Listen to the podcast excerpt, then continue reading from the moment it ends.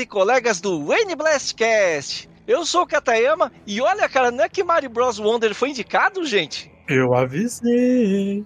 Olha, olha, parabéns, Luigi. Não botei fé. Acertei tudo, Kata. Eu acertei tudo. Eu acertei tudo quase, gente. Não botei fé, você tinha razão, Luigi. Fala galera, que é o Vini e esse ano tá difícil, meu Deus do céu. Eu sou o Luigi e esse ano teve cota Sony. Esse ano teve cota Sony. Tudo bem, pessoal? Aqui é o Victor. Que listinha ruim de jogo do ano, hein? Para, para!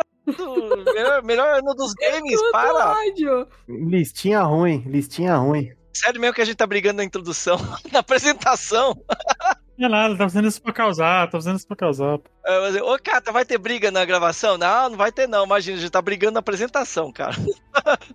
e é isso aí, pessoal, tudo bom com vocês? Faltou eu. Ah, é, desculpa, Lore. Essa Lore, que isso? Que Ai, isso? desculpa. Você é contra Ai, a mulher vendo? aqui agora, Nossa, cara? É isso mesmo? Olha. Luísa Mel, Luísa Mel. Tá me chamando de cachorro? Alô? Não, não. É só por causa do meme mesmo. Jamais. Que isso? Não, que aqui, aqui não tem machismo, a gente nem convida a mulher pro podcast que é pra não ter machismo. Oi, galera, aqui é a Lore e a gente tá desempacotando o tapete vermelho para o programa de hoje. E é isso aí, pessoal. Tudo bom com vocês? No dia 13 de novembro, que é o dia que a gente está gravando isso aqui, foram reveladas as indicações para as diversas categorias da premiação The Game Awards 2023, também conhecido como o melhor ano da indústria dos games. No programa de hoje comentaremos as indicações de diversas categorias da premiação. Então, sem enrolar muito, vamos lá depois da musiquinha. Here we go!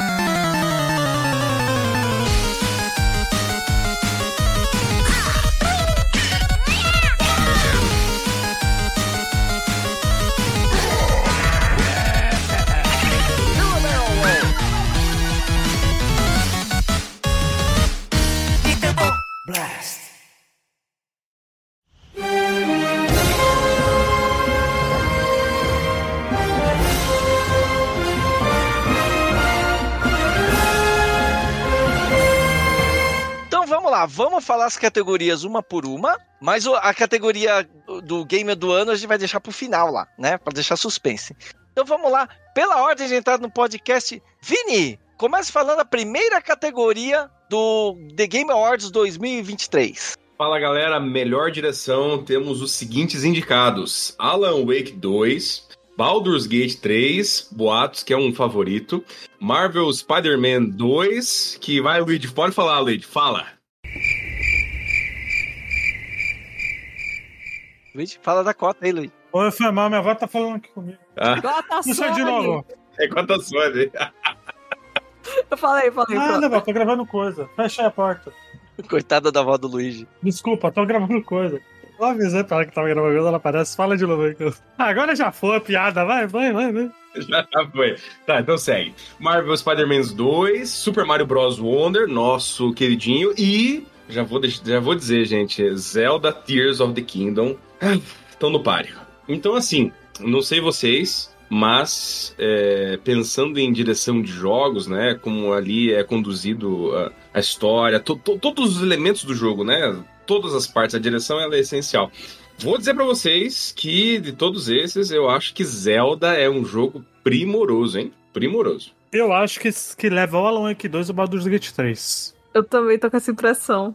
Olha, olha, olha, eu acho que são dois caminhos muito diferentes, hein? Porque Alan Wake é jogo de filme, né? Jogo de filminho. E não, não, não diminuindo, né? É, é, é jogo de filme. Já Não, é jogo de filme, é jogo de filme, cara. É, é assim, eu adoro jogo de filme, gente. Eu adoro jogo de filme. Last of Us é jogo de filme, pô. Você, vai, você sente, você, você minimamente interage ali no negócio.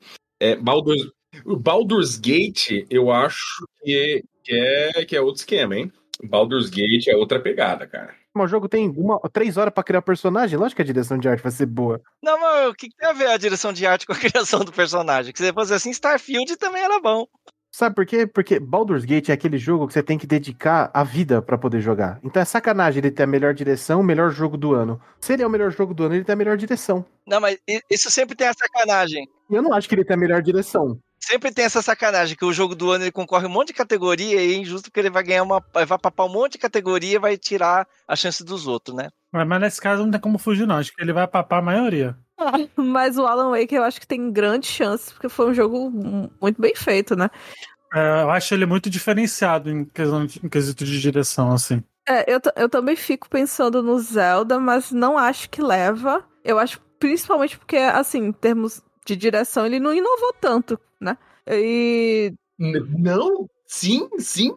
Sim. Desculpa, desculpa. desculpa. Lore do céu. É, é, não, amor, né, é, galera, gente. Eu concordo, eu concordo com a Lore. Eu acho que não inovou tanto. Não, Zel- Zelda foi, cara. Ó, eita, esse, esse programa vai ser bom, gente. Em comparação com a co- em comparação com a antecessão, eu acho que não teve tanta inovação assim, não. Não teve, teve, teve. Eles seguiram a mesma linha, gente. Ah, tem muito mais história, tem mais cutscene, a direção da, da própria até da do desenvolvimento da história, né, pô? Desenvolvimento da história. Antes era as quatro regiões grandes e esse aqui é, é o jogo todo tem história. Tem as lágrimas, tem os dragões, tem um monte de coisa, não é só a história.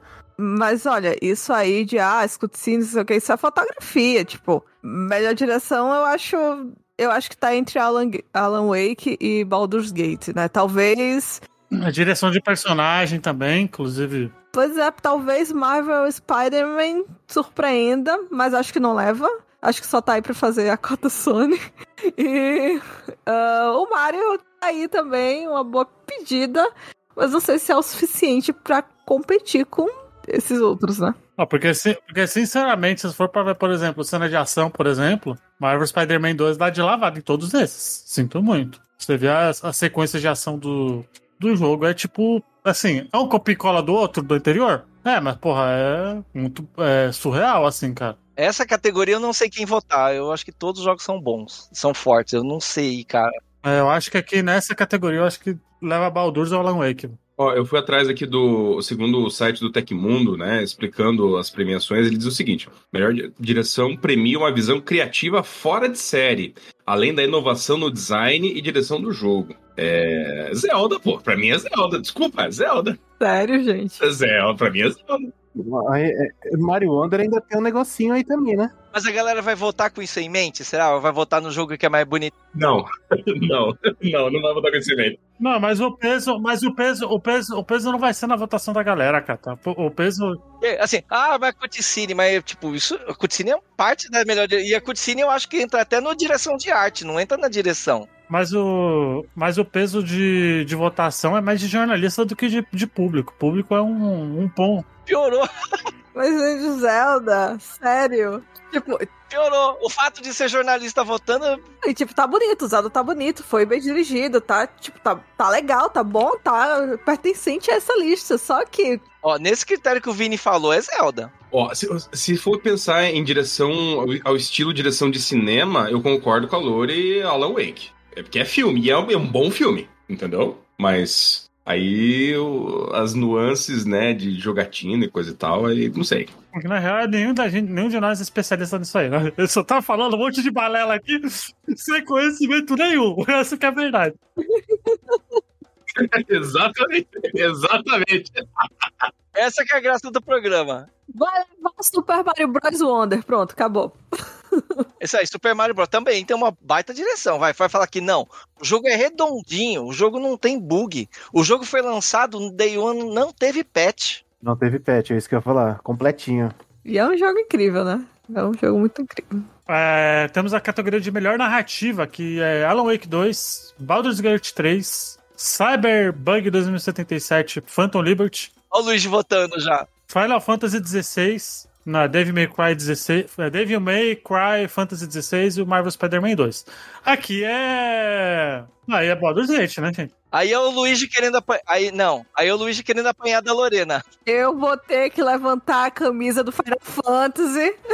Pelo amor, o que que, o que, que, esse, o que que Baldur's Gate fez de questão de narrativa é um divisor de água para a indústria. Tanto de possibilidade que tem, de história, de, em questão de diálogo. Ai, gente, mas Final Fantasy, Fa- Final Fantasy tem ali um, um apelo, né? Narrativa, eu, eu vou de Baldur's também. Eu vou de Baldur's. Ó, ó, ó, ó, eu vou de azarão. Cyberpunk Phantom Liberty vai ganhar. Olha, marca minhas palavras. Não, para! Você tá maluco, Vini? Cara, jogo todo quebrado, o jogo só se salvou por causa de, Não, é, é jogo quebrado, mas ó. De, de, de DLC, Vini. Pelo, esse, esse jogo não deveria nem estar sendo indicado a nada, pelo amor de Deus, gente. Não, ó, eu vou falar, eu vou falar o seguinte, ó. Eu concordo, eu, eu acho, eu, eu acho que Baldur's Gate leva fácil, só que pensando que CD Projekt Red tem toda uma fama, um status na indústria entre os jornalistas e coisa e tal, etc. E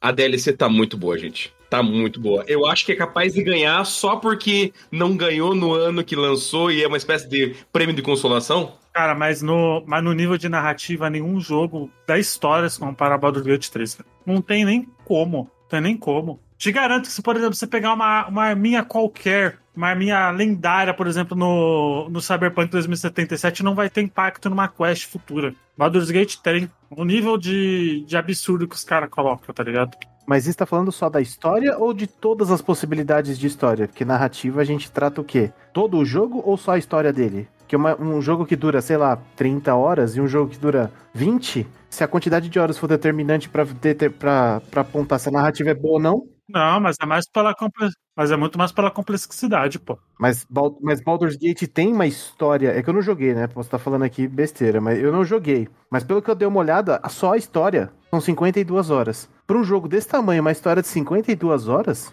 Mas, o, mas a árvore de narrativa é gigante. Não tem nem. Eita, mas aí não é a história principal, né? É o que o jogo oferece. Não é a história principal. É, é o que o jogo oferece, pô. São várias opções, pô. É, Aí eu acho que eu vou de. Aí eu acho que eu vou de Final Fantasy. Obrigada! Eu vou de Final Fantasy. Eu também acho que leva. Cata votou? Cata votou? Votei, Baldur's. Baldur's, pra mim é Baldur's. E a gente segue da melhor narrativa, gente, pra melhor direção de arte. Tá? Os indicados são Alan Wake 2, Hi-Fi Rush, Lies of P, com P de pato, Super Mario Bros. Wonder e The Legend of Zelda Tears of the Kingdom. Pô, direção de arte é um negócio que é, é, é bem único, né? A gente tem todas as plataformas aqui, né? Eu vou ser, talvez aí, polêmico. Pra mim, o que leva a Hi-Fi Rush. Eu tô, eu tô dividido. Hi-Fi Rush ou Super Mario Bros. Wonder? Eu acho que Bros. Wonder. Porque Hi-Fi Rush, deixa eu, de- deixa eu defender os meus votos aqui. Primeiro, Hi-Fi Rush é um jogo rítmico. Então, tudo no mundo pulsa no mesmo ritmo da música. Tudo no mundo pula. Então, você tá batendo os monstros, você tem que bater os ataques na ordem certinha do ritmo da música. Pá, pá, pá, pá. Aí é legal porque todo mundo, as plantinhas se mexem no ritmo da música, os robôs, as coisas, as luzes piscam no ritmo da música, é tudo muito integrado. Você vai pular as fases de plataforma, a plataforma se movimenta no ritmo da música, é tudo muito integrado e tem músicas muito bons. Tanto que eu já tô adiantando meu voto, mas a melhor trilha sonora pra mim é Hi-Fi Rush. Não, pra mim, todos esses, esses, pra mim, todos esses prêmios de áudio é Rush. Não, mas aí que tá, não é só música, o mundo todo pisca, se movimenta e se move no ritmo da música, é tudo ritmado, tudo juntinho, é tudo muito integrado e muito perfeito. Tanto que Hi-Fi Rush tem cenas que você joga melhor de olho fechado, pá, pá, pá, pá, porque você, você tem que sentir a música. E é tudo muito integradinho, é tudo muito bonito, tudo muito legal. Olha o design do mundo, com os personagens, tudo. É muito único, cara. Por falando em, falando em direção de arte, Super Mario Bros. Wonder também é sensacional. Quando você tá andando na fase e as plantinhas falam com você, ou as piranhas plantas cantam, ou você tá andando e tudo fica colorido e tudo é integrado, é tudo tão bonitinho, é tudo tão legal e, e pensado para o jogador sorrir e ter aquela sensação boa quando tá jogando. Então, a direção de arte, a beleza do, do universo é toda integradinha no Super Mario Bros. Wonder também. Então, para mim, eu fico dividido entre esses dois. Entre esses dois, eu acho que o Super Mario Bros. Wonder é melhor. Ele é mais bem polido na direção de arte. Mas apesar que eu acho que nenhum dos dois vai ganhar. Quem vai ganhar acho que vai ser o Alan Wake 2. Eu acho que é a lágrima do reino. Eu acho que Lies of P vai, vai, vai levar. Também, porque ele é muito. Ele tem. Ele é tudo muito diferente. Eu concordo com tudo que o Kato disse, tipo, Hi-Fi Rush é único, então, assim, ele tem grandes chances de, de levar, mas eu acho que o trabalho feito em Lies of P é, assim, foi muito incrível no que o jogo se propõe. E também acho que tem chance o- o Super Mario Bros. Eu não me surpreenderia. Me surpreenderia The Legends of Zelda, de novo. Que isso? Aí não, aí sacanagem. Não que eu não ache a direção de arte bonita, não que eu não acho bem feita, não é isso.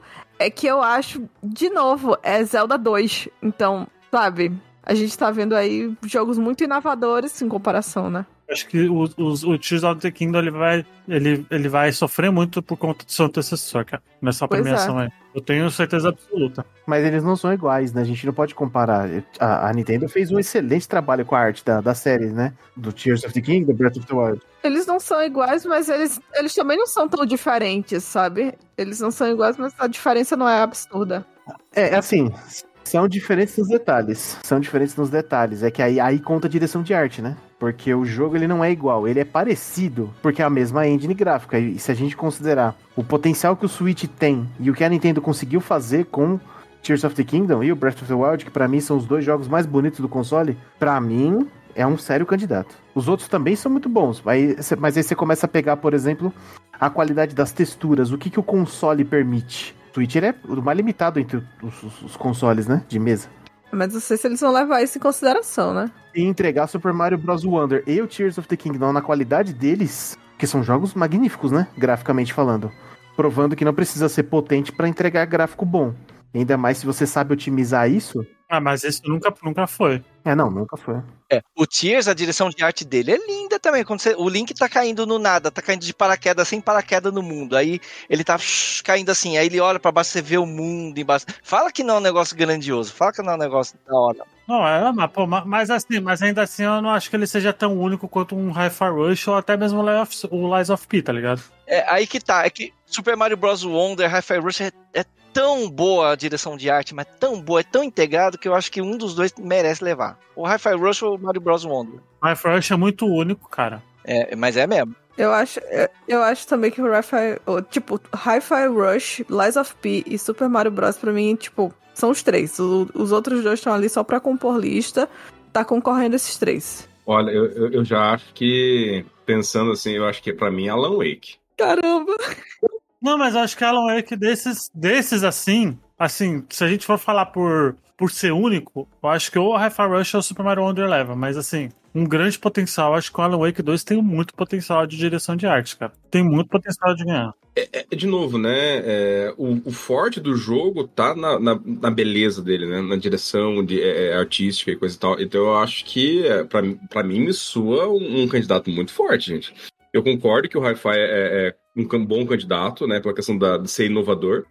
É, eu acho que o Super Mario tá correndo assim de azarão e o Zelda tá logo atrás, assim, né? Em termos de, na verdade, ser penúltimo, assim. O Lies of P eu não joguei, não tenho interesse em jogar, a, a temática não me interessou. Então, confesso que eu não sei muita coisa. Mas desses outros, eu acho que Alan Wake e o Hi-Fi Rush estão ali, pra, pra mim, né? Cavalo a cavalo.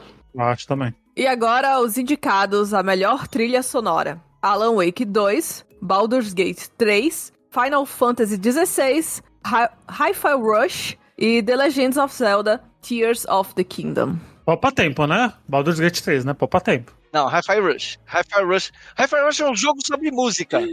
É, é Hi-Fi Rush, aí não tem nem o que fazer. Como músico, me sangra os ouvidos você falar que Baldur's Gate é melhor. Cara, eu vou. Não, eu vou. Eu só vou falar. Só vou, eu vou encerrar esse podcast, já que eu acredito mesmo. Eu que, eu que monopolizo aqui o bagulho. É, Eu vou encerrar essa, eu vou encerrar esse podcast com a música do Rafael, que é a, a música boss do Rafael, que é uma música cantada. É uma música de embate, cantada, que é maravilhoso. Mara, é maravilhosa a tradução do- do- da batalha do Rafael. Uma batalha narrada. Eu vou dizer porque eu acho que o Baldur's Gate vai ganhar. E é porque é, a trilha sonora, tipo de Hi-Fi Rush, óbvio, é, é incrível. Mas a de Baldur's Gate, nossa, gente, toda a música casa, sabe? É, fizeram um trabalho muito, muito excelente. Tipo, o, Rif- o Hi-Fi Rush, você já, sei lá, parece óbvio. Tem que ter, algum, tem que ter música boa, sabe? Não, se não tivesse, o que, que seria do jogo, né? Né? Tipo, qual é o sentido desse jogo? Mas eu acho que o Baldur's Gate conseguiu entregar isso de, uma, de um jeito bem melhor. Sabe? De um jeito mais.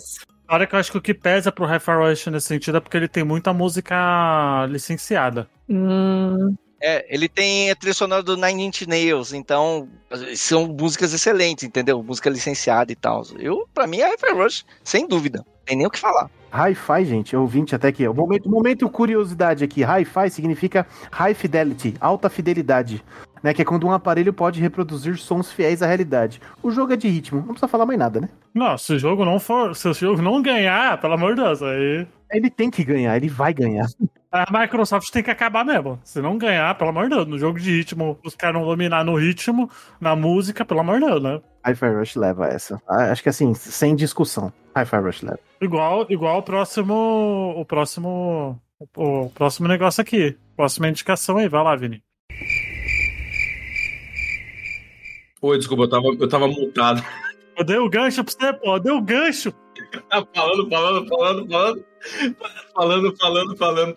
Me ajuda a te ajudar, pô. Ó, agora a gente entra numa categoria que a gente teve essa discussão já no ano passado, ano retrasado, que é. Vamos lá, qual a diferença entre trilha sonora e design de som? Né? Assim, no conjunto da obra, né? É, Então, assim, indicados: Alan Wake 2, Dead Space, olha só, Hi-Fi Rush, Marvel's Spider-Man 2 e Resident Evil 4. Galera, dois jogos aqui que são remake barra remaster, né? Dead Space e Resident Evil, olha. Pra mim, esses dois nem, nem mereciam estar esses dois aí. É, exatamente, né? Sinceramente, pra mim, jogo remake não deveria ser indicado a nada desses prêmios principais. Mas qual a diferença de design de som e trilha sonora? Design é música orquestrada, feita, e trilha sonora é faixa? Não, design é a técnica artística dos sons que entram no jogo. Então não, é da, não, diz, não diz respeito à música, diz respeito aos sons, efeitos sonoros, etc. Agora eu acho que Hi-Fi Rush ganha. Aí, aí é poupar tempo, é Hi-Fi Rush. De novo. Se nesse não ganhar, pelo amor de Deus, acaba, acaba a Microsoft. Hello, darkness, my old friend. I've come to talk with you again. Nesse aí, o cara que merecia não está na lista. É Forza Motorsport. Deixa eu explicar por que, que Forza Motorsport deveria. Gente, é jogo de corrida Forza Motorsport, né? Você sabia que cego pode jogar? Só pelo som? Sim, óbvio.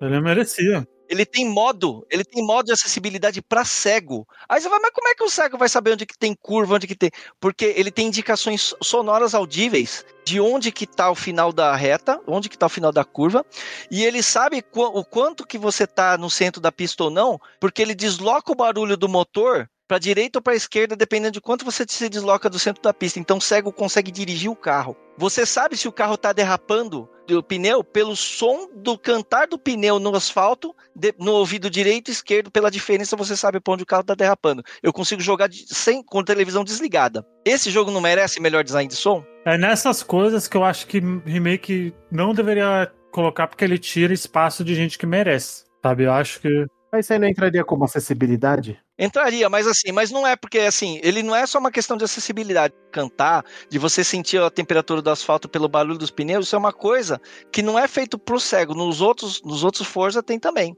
Ele, é- ele ajuda o jogador que ouve, que enxerga normal a saber. Por exemplo, eu sei de onde que tá vindo a ultrapassagem pelo lado que tá vindo o som do carro. Você sabe a melhor, for- a, me- a melhor, a melhor coisa de. A melhor forma de mudar a marcha dependendo da, do barulho do motor. A marcha você troca pelo barulho do motor. Manual, o tipo né? de pneu que você tem que usar, você sabe pelo barulho do pneu no asfalto. É, o lado que você vai ser ultrapassado, você sabe pelo onde está vindo o som. Então, é, design de som é isso. Fidelidade do barulho do motor entra nisso daqui também? Sim, também, também. O motor de um Porsche, o motor de um Porsche é diferente do motor de uma Ferrari, porque o Porsche é um motor Boxster. Então você sabe, você sabe a diferença de que tipo de carro que é pelo barulho do motor. Então, isso tudo.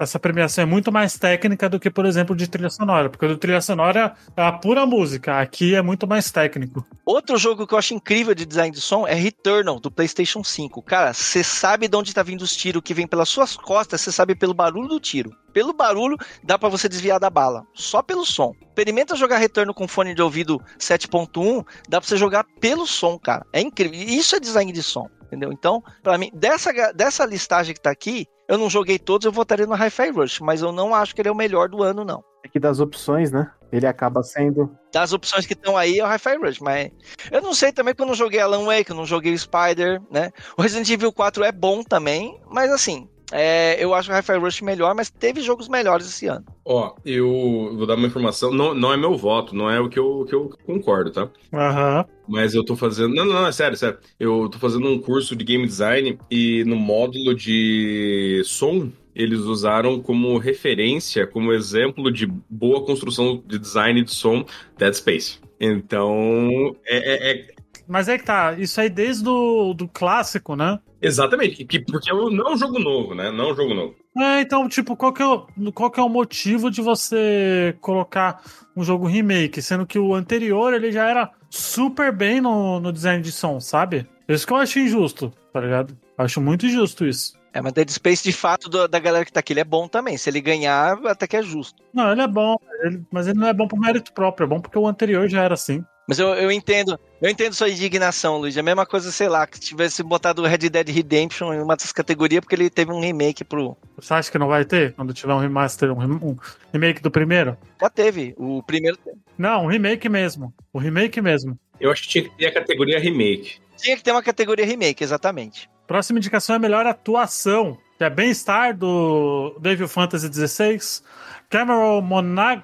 Monaghan do Star Wars Jedi Survival, Idris Elba do Cyberpunk 2077, Phantom Liberty, Melanie Lee Bird de Alan Wake 2, Neil Newborn do Baldur's Gate 3, e Yuri Loftal, não sei como vocês como Lauental. Lauental do Marvel Spider-Man 2. Meu voto vai pro Neil Neubon do Baldur's Gate 3, porque o Astarion, o Astarion mexe com o meu lado, me deixa fogoso quando eu jogo com, com, com o Astarion no lado. Essa eu não vou votar porque a maioria dos jogos estão aqui eu não joguei, mas eu acho que o Idris Elba vai ganhar porque a imprensa todo paga pau pra ele. Idris Elba vai ganhar. Não sei nem porque ele foi indicado, né? Porque Cyberpunk, pelo amor de Deus. Vai ganhar porque, gente, a atuação dele no- na DLC tá maravilhosa, tá? Tá tão boa quanto a do Ken, do Ken Reeves no, no, no... Até o Bem-Estar mere- merece mais que ele, pô. Tá muito bom, cara. Até o Bem-Estar do, do Devil May Fanta Fantasy lá 16, ele, ele merece mais que o Idris pô. Jogo de DLC, gente, pelo amor de Deus. Pode ser clubista? Pode ser clubista? Eu vou no Yuri, do Marvel Spider-Man, porque eu gosto do Homem-Aranha. Ah, eu vou voltar no Final Fantasy. Eu acho que fazer um jogo desse é embaçado, cara. Se apresentar o Homem-Aranha, um personagem já conhecido, porque DLC é tudo personagem novo, né? Não existe. É, Só existe naquele universo do jogo. Agora, Homem-Aranha, existem vários intérpretes, né? E aí você puxar um cara que, né? é, não é de cinema, né? ele não tá nos filmes. Poderia ser qualquer ator que fez os filmes aqui, né? Escolheram um outro, uma outra pessoa pra fazer. E o cara leva o Homem-Aranha, ainda mais assim, né? Ele tem 52 anos e faz um Peter Parker que aparentemente tem o quê? Uns 26, 27, tá na faculdade? Ele tá no. tá com 25 anos, acho. Ah, tá certo que tem todo o tratamento gráfico e tal, mas e a voz? E a atuação, né? Isso tudo conta. Eu acho que é é um trabalho muito bem feito de uma pessoa que tem o dobro da idade do personagem fazer. É difícil. O Idris Elba provavelmente deve devia estar atuando ele mesmo ali, sabe? Não, discordo de você. Lógico que você vai discordar. Você gosta de Cyberpunk, pô. Você não reconhece. É, o bom ator, você olha pra ele e você não olha e fala, ah, tá, é o plano de tal, da série tal, do filme tal, não. Cara, é, ele é o Colonel Reed o tempo todo. É, não, é, gente, tá, tá bom, tá bom. Sério, vejam, vejam os cutscenes, é, tá, tá. Nessa parte, Cyberpunk tem todos os defeitos do mundo, mas a- essa parte os caras investiram acho, todo o dinheiro da CD Projekt pra pagar esses caras, porque olha, É, Eu ia traçar o paralelo com o Giancarlo Esposito, né? O cara que faz o Far Cry. Porque se olha pra ele, eu vejo o Gustavo Fring, eu não vejo nenhum outro personagem. Toda, em todo personagem ele é Gus Fring, né, cara? Até quando ele é Jedi do mal, ele. Até quando ele é Lord City, ele é do.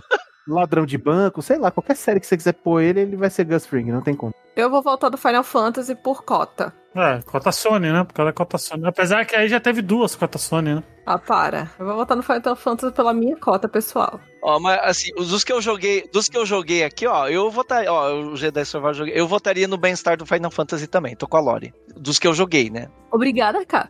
É, mas eu acho que quem vai ganhar é o Idris Elba mesmo. Eu não, eu acho que quem vai ganhar vai ser o Neil Nelba. Eu gostaria do, do, do Homem-Aranha, porque ele faz o Homem-Aranha e Venom, né? Então, na sequência, gente, da melhor atuação, a gente tem a categoria Games for Impact. E os concorrentes são A Space for the Unbound, Chance of Sinner, Goodbye Volcano High. Aí agora eu não vou saber pronunciar. Tia, Tia, não sei. É T-C-H-I-A. Quem souber a pronúncia, obrigado.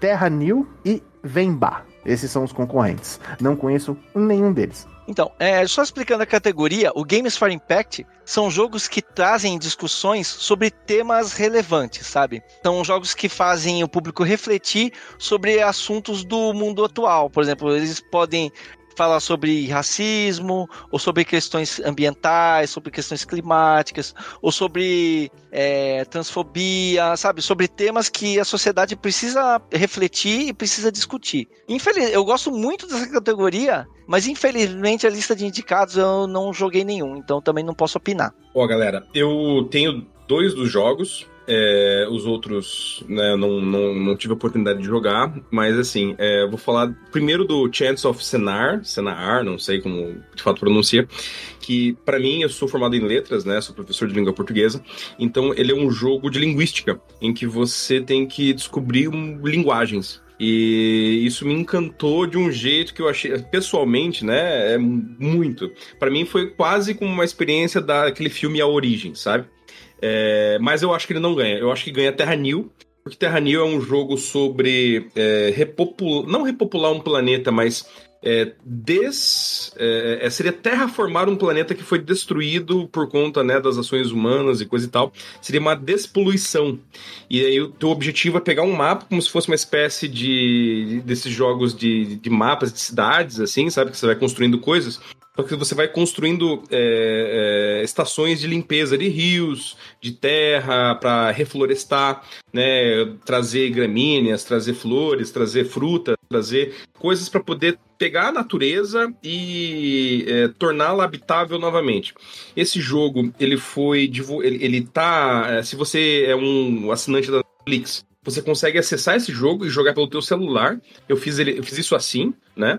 É, então eu acho que por estar talvez com a Netflix por trás, né, nesse divulga, nessa divulgação muito grande, Terra New me parece um candidato forte, porque eu acho que ele com toda certeza atingiu muito mais público do que os outros, né? Justamente por essa questão desse investimento pesado dos jogos, do setor de jogos da Netflix. No entanto, eu não achei ele um jogo tão legal. Eu joguei assim os primeiros mapas e desisti porque eu achei chatérrimo, apesar da mensagem ser extremamente importante. Ah, então não pode ganhar melhor jogo, né? Se o jogo é ruim. Mas é que, de novo, né? É aquela, é, é a questão dos do jornalistas, né? Provavelmente a galera, com toda certeza, tenha jogado o Terra New e, e mais do que os outros, né? É, enfim, né, gente? Tem, no, no, no, Game Awards tem politicagem, tem, com toda certeza, jogo de influências. Eu acho que a Netflix investindo aí no setor de games, talvez é, seja um carro-chefe importante para próximos jogos. Mas agora que você falou, Vini, da Ikato também, o do que é o, o, a categoria e o Chance of Senar, eu também sou muito ligado a idiomas, né? Não, não sou formado em letras, longe disso, mas é, por falar várias línguas, eu me identifico quando eu vejo esse tipo de jogo, que ele é baseado tipo um criptograma, pelo que eu tô vendo. Sinais iguais, letras iguais. Então, assim, isso dá uma estimulada no cérebro. Nossa, eu vou jogar isso aqui. Agora eu fiquei com vontade. Meu voto é nele. Eu, eu, também vou, eu também vou, eu também vou procurar, vou jogar. Tem pra Switch, tem pra Switch. Peguei no Switch, inclusive. Tenho ele no Switch. Ótimo, vou jogar. Melhor ainda. E agora os indicados a melhor jogo contínuo: Apex Legends, Cyberpunk 2077, Final Fantasy XVI, Fortnite e Genshin Impact. É o 14, né? É o 14, né? Ai, desculpa, tô com 16 na cabeça. Ué, qual que será que o Vini vai? Qual que será que o Vini? Qual que será que o Vini vai? Olha. Cyberpunk. Sa sacanagem, Cyberpunk tá aqui também, hein? Pô, pelo amor de Deus, gente. Cyberpunk é jogo de sei lá quanto tempo atrás. Só porque o jogo tá aí na, na loja digital quer dizer que é contínuo. Ah, pelo amor. Eu, eu acho, eu acho que não era pra estar aqui também, não. Cyberpunk 2070 é jogo. Não, pô, pelo amor de Deus, só por causa de uma DLC. Ele é um jogo fechado, ele não é um jogo contínuo. Sacanagem. Só por causa de uma DLC, velho. Pelo amor de Deus, gente. Ah, se for, se for assim, melhor jogo contínuo é Mario Kart, então. É, ora. Mario Kart merecia bem mais que Cyberpunk. Juro mesmo, se tivesse Mario Kart, eu votava nele. Na boa, velho. Mas da galera que tá aqui, eu voto no Genshin Impact. Ó, Mario Kart é tão contínuo que a gente joga o mesmo há nove anos. Joga desde o Wii U, né? Se for assim, pô, sinto muito. Ó, mas dessa lista aí, pra mim, é Genshin Impact. Fortnite eu já tentei jogar, mas eu sou muito ruim. Esse eu não sei, mas eu fico entre Final Fantasy XIV ou Fortnite. E eu concordo com o Luigi que Cyberpunk tá aqui é uma safadeza, não era pra tá. Eu acho Fortnite também. Não, tá é por não é por mérito, é por, é por cota e, e dinheiro, né? Essa que é real. E vai ganhar, gente, vai ganhar. Cyberpunk, pelo amor de Deus. Vai ganhar, cara. Vai ganhar, vai, vai, vai ganhar. Eles fizeram lançar o patch 2.0, que repagina. O jogo que foi lançado E foi lançado agora. E Mas é daí, a categoria, Vini? cara. Mas é a categoria. Ele vai ganhar, cara. Eu tô acompanhando todos os jornais é, estrangeiros. Tá todo mundo elogiando demais. Cyberpunk vai ganhar essa categoria. Fácil, fácil, fácil, fácil. Mas não é, mas não é jogo contínuo, não é jogo contínuo, é sacanagem. É um jogo fechado que tem DLC. Não, sim, não é, mas vai ganhar.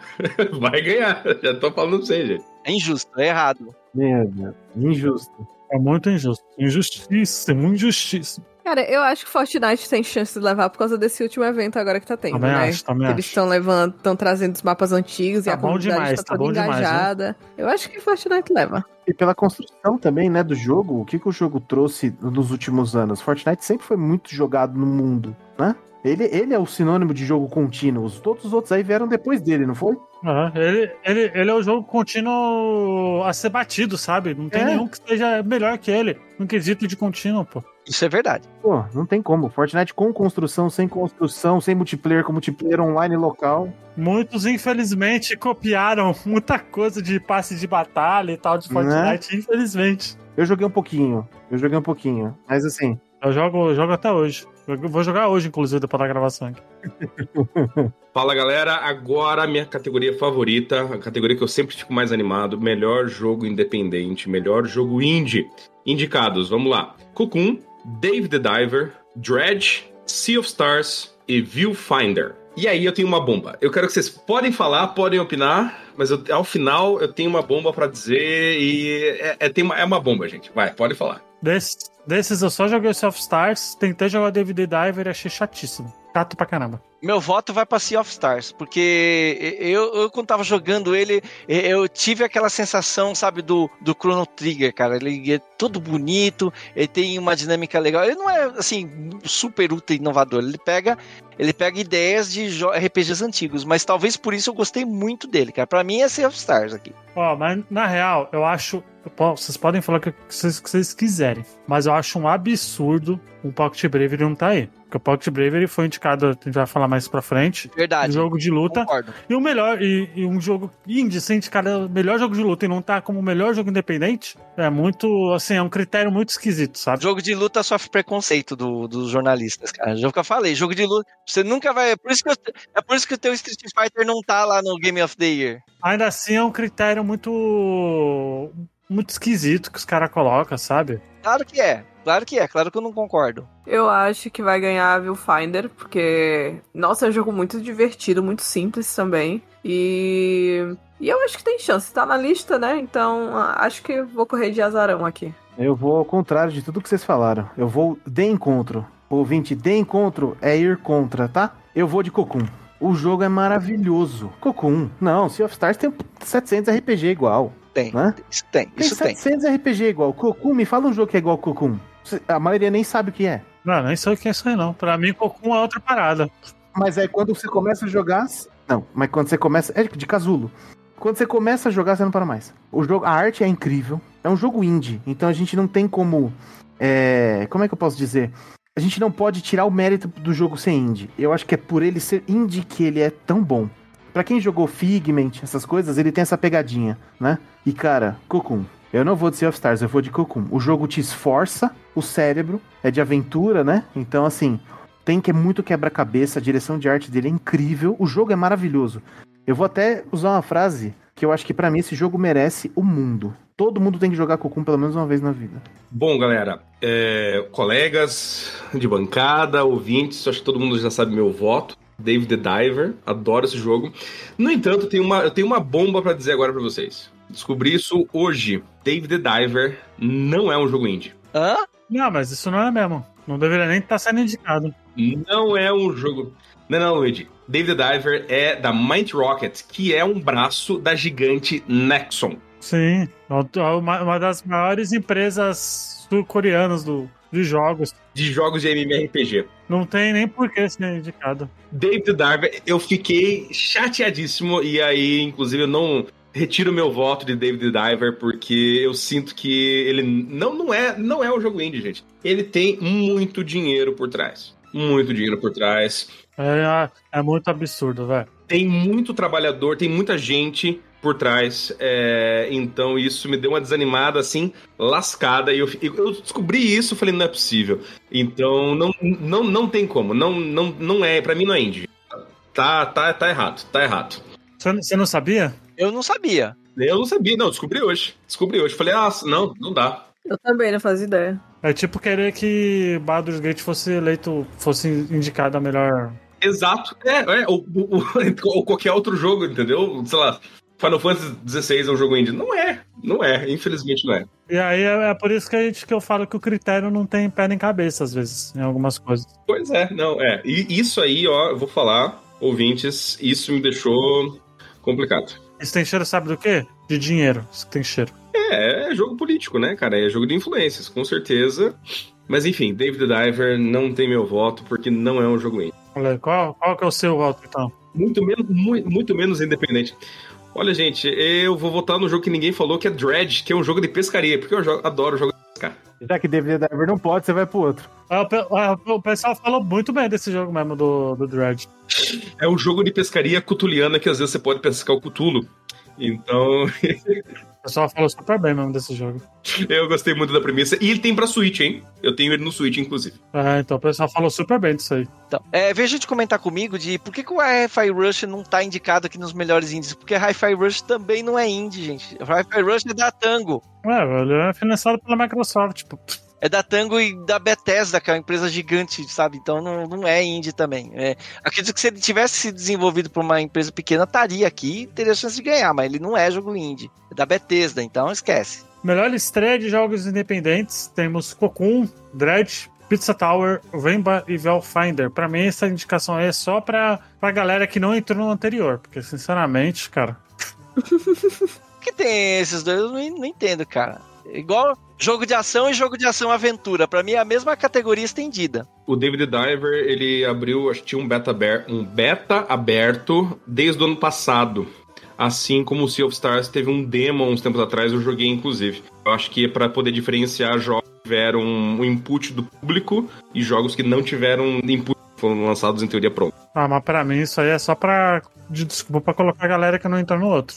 Con- concordo totalmente. E, Luiz, essa aqui o Pocket Bravery também não poderia entrar, porque o Pocket Bravery não é o primeiro jogo do estúdio, né? Sim, eles tiveram outros também. Então aí não dá. Eu vou de Cocum de novo. O jogo é maravilhoso, o jogo é maravilhoso. Eu vou de Viewfinder. A gente vai falar de uma coisa que eu gosto bastante, que é suporte. É algo que eu prezo, que eu prezo bastante no, no jogo, porque não tem nada pior do que o jogo sair bugado, estraçalhado, a gente reporta e não resolve. Então, a categoria de melhor suporte à comunidade, a gente tem os seguintes indicados: Baldur's Gate 3, Cyberpunk 2077, aham, Destiny 2, Destiny 2.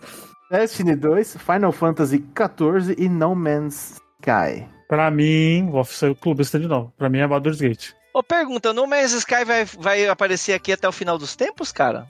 Todo ano aparece. Ah, saca? A mesma coisa do Cyberpunk. Me desculpa, gente. Me desculpa. Pô, É, é a mesma coisa, é a mesma coisa, é o mesmo motivo, inclusive. Lançou quebrado e consertaram, é isso. É, caramba, dá. ganhar uma, tudo bem, ser indicado uma vez, tudo bem, mas ficar pra sempre nessa. Todo ano é o mesmo cara, aí não, né? Porque, ó, desses, sem maldade, o que Baldur's Gate fez pra comunidade é muito surreal, sabe? Desde o, desde o anúncio até o lançamento de jogo. Falo isso porque eu joguei o jogo, né? Tenho mais de 200 horas e eu sei como eles são com a comunidade, cara. Então, é, pra mim, é Baldur's Gate 3 sem pensar duas vezes. Gente, eu ainda tô me perguntando por que Destiny tá aqui, porque, olha. Também acho, cara. Destiny é um jogo quebradíssimo. Sim, é- assim, eu jo- joguei muito na época e parei porque. Matou meio que a franquia, porque Sim, o primeiro é super bom e o Destiny 2 é uma porcaria. pois é. Nesse eu vou votar em Final Fantasy XIV, porque eu acho que eles têm uma, um bom relacionamento com a comunidade.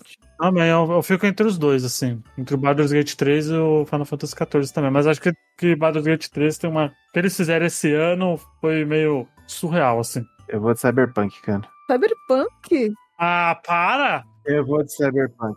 É, é, vem, vem pro time, Victor, vem pro time.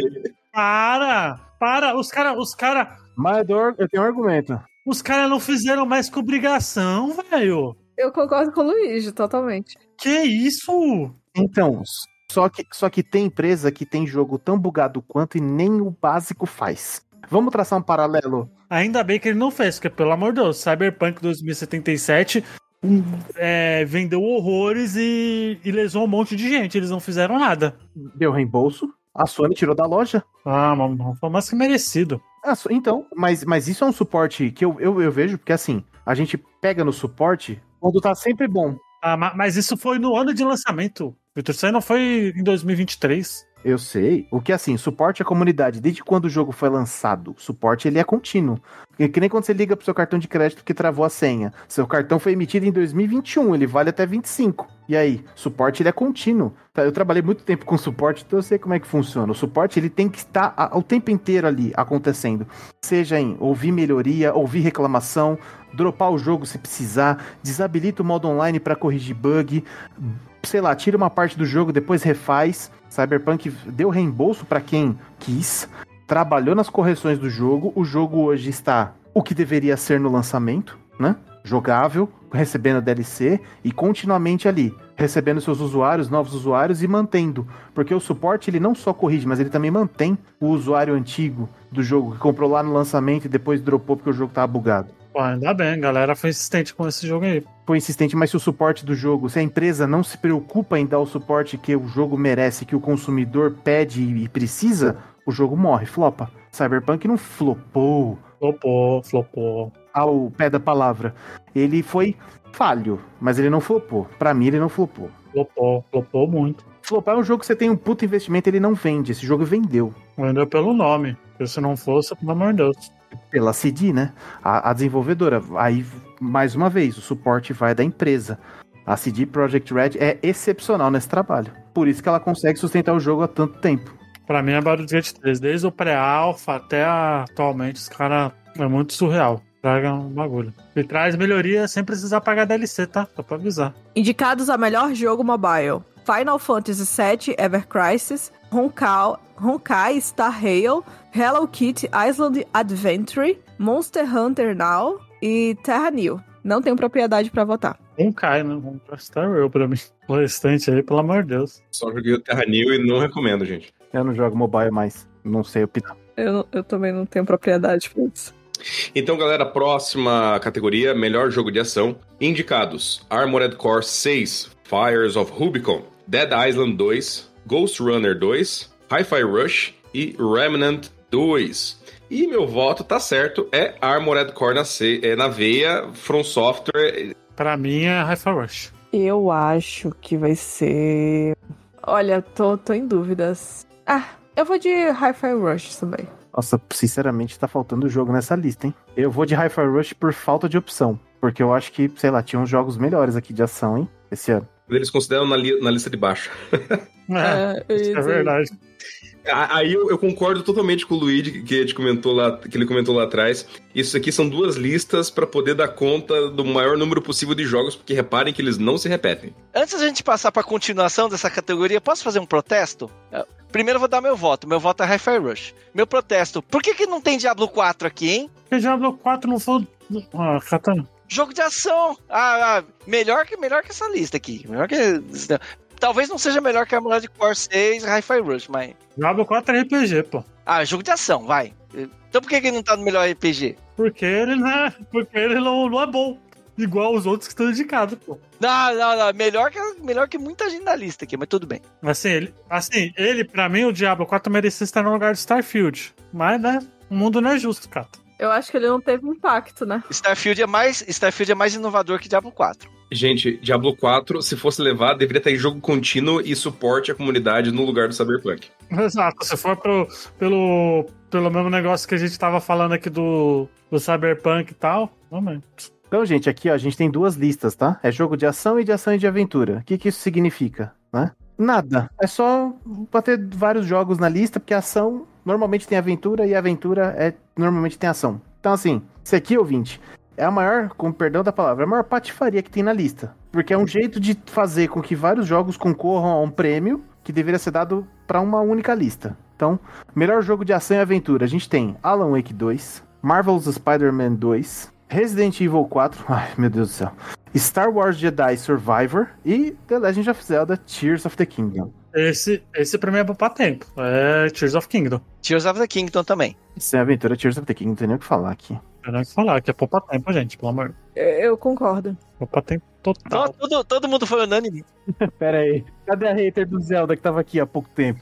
Eu não sou hater do Zelda. Eu só, eu só acho. Ninguém é hater, não. Não vem, não vem botar, não vem botar essa, essa culpa na gente, não. É porque não tem o Final Fantasy na lista. Se tivesse, ela ia falar Final Fantasy. Ah, sim, aí beleza. É. Não, é uma, é uma vergonha o Final Fantasy o Devil May Cry na cara dura e não tá no melhor jogo de ação. Quer dizer que o jogo não, não, se não foi competente nem pra isso. Eu acho que de todos, o The Legend of Zelda é o que mais, tipo, te garante diversão e e inovação, né? Quer dizer, você constrói aquele monte de bagulho, sabe? Tem que virar. É tu que tem que basicamente virar engenheiro pra jogar Tears of the Kingdom. Ah, e a sensação de aventura em Zelda, nenhum outro jogo de Sim, é. Não tem. precisar assim de mundo aberto, nenhum faz igual. Não tem comparação a, a de Zelda, aí. E quem voltar contra é clubista. Exato. Quem não voltar contra é clubista, clubista, clubista com podcast de Nintendo, né? É, no podcast de Nintendo, será que a gente é clubista pra Nintendo? Não sei, né? Mas bem, agora uma das categorias mais esperadas desse podcast: Melhor RPG. Os indicados são Baldur's Gate 3, Final Fantasy XVI, Lies of P, Sea of Stars e Starfield. Pra mim é poupar tempo. Baldur's Gate, infelizmente, porque o Final Fantasy Não tem nem, tem, tem nem que pensar, gente. não vai levar essa, gente. Final Fantasy não é nem RPG, né? Vamos combinar, só tá aí pela, pela cota. É, ele, ele tá mais pra ação e aventura do que pra RPG atualmente, então. Ó, pra mim, Baldur's Gate 3 e eu tiraria Lies of P pra botar Diablo 4. Mas eu tiraria Starfield. Diablo 4, cara, esquece isso. Até a Blizzard dita, tipo. Starfield não, Starfield é muito inovador. Starfield é o que mais tem mecânica. Pode pegar qualquer um dessa lista aqui. Ninguém ganha de Starfield nas mecânicas, não. Eu vou, do mar, eu vou de Mar das Estrelas. Mas RPG não é só mecânica, então Baldur's Gate vai levar. É o Mar das Estrelas. Dar pra deixar um indie. Eu, eu, é, eu e o Alan, eu e o Alan, o outro colega da redação lá, a gente é aquela cena que tem o cavaleiro protegendo a princesa e os caras estão jogando tomate, né? Aí eu sou o cavaleiro e a princesa é Starfield. Sempre defenderei Starfield. Starfield é, foi malhado injustamente pela imprensa. É um jogo bom, cara. É um jogo muito bom. Inclusive, se a gente fosse levar pelo critério do Cyberpunk, igual o, o Sr. Vini falou, o Xenoblade merecia estar também, né? Nossa, é verdade, hein? É verdade. É é? verdade. Se fosse pelo critério maluco que o Vini colocou aqui, Xenoblade merecia muito mais, tá ligado? Do que É verdade, é o verdade, concordo. Starfield, que o sei lá o que, sabe? Pra mim, essa foi a categoria mais surpreendente, que foi o melhor jogo de luta de 2023, que a gente teve God of Rock, Mortal Kombat 1, eh, Nickelodeon Smash Bros 2, Pocket Bravery e Street Fighter 6. Lembrando que desses dois desses jogos são brasileiros, tá? Tanto o God of Rock quanto o Pocket Bravery são joguinhos indies brasileiros. E, e eu fiquei muito feliz, cara, porque eu tinha, eu tinha gravado um podcast lá no Bota Ficha do, do Pocket Bravery com o, com o Wagner RM, que cuida do, do social media, né? Do, do, do jogo, né? Tudo. Eu falei pra ele, RM, escuta o que eu tô te falando, Pocket Bravery vai, vai ser indicado no melhor jogo de luta. E foi indicado, cara. Fiquei muito feliz, porque os caras. A história deles, assim, da produção, desde os trajes fatais até essa. Até o pessoal sair dos trajes fatais e ir pro Pocket Bravery. Foi uma epopeia, né, meu? Pocket Bravery só tá aqui porque os caras deram sangue pra ele, meu. Os caras ficaram meses sem dormir. E por sorte, e por sorte também, né? Porque não saiu mais nada assim de, de interessante. Felizmente foi a, a questão do, do, do talento deles e também um pouquinho de sorte. Então, eu já adianto que vai ter N Blastcast do Pocket Bravery assim que ele sair pra Switch, vai ter. Vamos gravar. Por mais que, que Street Fighter 6 seja um jogo que pra mim revolucionou o gênero e que deveria estar na categoria principal, eu, eu, eu tenho que ter a. Eu tenho. Eu tenho que ter a moral de. Eu vou de Pocket Bravery aqui. Pela moral com os meus companheiros, tudo, eu, o meu sou Pocket Bravery. Olha, é Pocket Bravery também, idem. Eu também voto por Pocket Bravery pela bravura que os caras tiveram. Esse jogo não era pra existir, gente. Vocês não fazem ideia do rolê que foi esse jogo existir. Merece, sabe, todo o crédito nosso. Eu, por- é, eu também voto em Pocket Bravery, né? Mas eu acho que quem vai levar é Street Fighter 6. Eu sei que quem vai ganhar é Street Fighter, mas pelo, pelos meus companheiros lá da Statera, por tudo, É, tem que ser Pocket. Eu seria mau caráter se eu não votasse e não queresse dar meu voto pro Pocket aqui. Tem jeito não. Meu voto também vai pro Pocket. Também, eu vou de Pocket. Vocês falaram do jogo aquele dia, fui, na, fui atrás na Steam. O jogo é muito bom. É muito bom, é, É muito, muito bom. bom. Pro ouvinte que gosta de fliperama, ó, vai, pode ir, na fé, na fé. É, eu, eu, vou falar, eu vou falar uma coisa que pode ser minha forçação de barra, mas eu acho que já sendo aqui mesmo, sou clubista mesmo com Pocket. Pra mim, o Pocket pros jogos indies de luta vai ser o que é Street Fighter pros, pros jogos de luta atualmente. Não, isso eu não tenho dúvida. Con- Concordo 100%, porque o jogo é bom, é bom mesmo. A gente não tá puxando o saco só porque o jogo é brasileiro ou porque foi difícil produzir ele. É, ouvinte, vai lá. O Steam já tem demo de graça, o Switch eu acho que também. Baixa o demo e joga. E me diz se ele não tem qualidade esse jogo, sério. E foi, e foi, acho que foi a maior surpresa foi ele ter entrado. Eu acho que ninguém esperava que ele fosse ter entrado. E aí, aí no quesito, só pra comentar os outros aqui rapidamente, a gente teve o Street Fighter 6, que é o jogo que vai moldar uma geração inteira de jogos de luta a partir dele, né? A gente teve o Nickelodeon All-Star Brawl, que é um copia e cola ao Cyberpunk 2077 do- desse jogo da Nickelodeon, que é horrível. Os caras só botaram um precinho a mais com alguns personagens e não mudou nada, lançou o mesmo jogo. Mortal 1, que veio todo cagado online, não veio muito legal, não. E é isso. O legal do, do Pocket Bravery também, né, Luigi, é que ele tem aquela pegada Scott Pilgrim, né, pra quem jogou. Foi total inspiração dele, sou o Scott Pilgrim. E por ser pixelado, ele não é quadrado. Ele tem umas animações muito interessantes. É muito bom, é fluido o jogo. Não é só porque é pixelado que é. Que a, que a pessoa, às vezes as pessoas têm um certo preconceito com o jogo pixelado, acha que já tá datado, tá desgastado, não serve. Ah, é mais um jogo pixelado. Não, esse Pocket Bravery realmente vale a pena. O negócio é, é muito, foi muito bem feito. Parabéns aos desenvolvedores. E que bom que é um jogo brasileiro, né? Indicado. Vamos Brasil! Legal. Dois jogos, né? Eu acho que isso nunca, isso nunca aconteceu também, né? Dois jogos brasileiros indicados. O God of Rock, eu queria dar meus parabéns também para Modus Studios, né? Que fizeram o God of Rock. Das listas que tá aqui, é o jogo mais, assim, original, eu diria assim, que não segue umas formulazinhas ah, mais estabelecidas. Então, é, é muito legal. Parabéns pro pessoal da Statella, pelo Pocket Bravery. Parabéns pelo pessoal da Modus também, pelo God of Rock. Dois, dois jogos brasileiros indicados na, na categoria de jogos de luta é para se orgulhar, cara. Parabéns aos estúdios. Assim, eu acompanho o, o GOT há cinco anos, né? E eu nunca, assim, nunca vi nenhum jogo brasileiro ser indicado assim, igual os dois foram. Primeira vez, não, não lembro, assim. Teve o pessoal que deu uma esticadinha e falou que Celeste era jogo brasileiro. Não é 100% brasileiro, né? Ah, mas não é. O jogo, ele tinha, ele tinha gente do Brasil dentro, eu acho. Acho que ele não chegou a ser brasileiro, não. Então, ele não é brasileiro. Mas o God of Rock é, o Pocket Bravery é, então parabéns aos estúdios. Parabéns mesmo, gente. Então, de parabéns aí. Então, galera, próxima categoria: melhor jogo Nintendo. Digo, melhor jogo para a família. Indicados: Disney Illusion Island, Party Animals, Pikmin 4, Sonic Superstars, Piada, piada, esse tá indicado, hein? Super Mario Bros. Wonder. Que, galera, é Super Mario, né, gente? Poupa tempo, né? Vamos combinar, né? Poupa tempo total, né? Ah, ah, ah. Negativo. Ah, não. Você vai falar de Pikmin aqui. Não, não, vai ser Mario. Não, se, se você vier me falar de Sonic Superstars, aí eu vou, eu vou te expulsar daqui, Vitor. Sonic Sonic tá no passado, esquece. Sonic foi bom só até o Mega Drive. Disney Illusion Island. Ô, louco. Melhor que Mario? Melhor que Mario? Eu acho. Eu acho porque nesse caso aqui, nesse caso aqui a gente tá falando de um jogo família. Família mesmo, sabe? Pra mim, Illusion Island é mais família que Mario Wonder. Mario Wonder pra mim tem uma pegada muito hardcore single player. Pode ser jogado, Ah, mas é pra você que é o tão, é tão, tão que, que quer pegar tudo. mas Disney Illusion Island foi feito pra ser jogado com mais de uma pessoa. Mario Wonder é- pode ser jogado com mais de uma pessoa. Esse foi feito pra isso. Então é muito bom. O Victor tem um ponto, mas eu ainda voto no Super Mario Bros. Wonder, que também dá pra jogar com a minha filha e é melhor.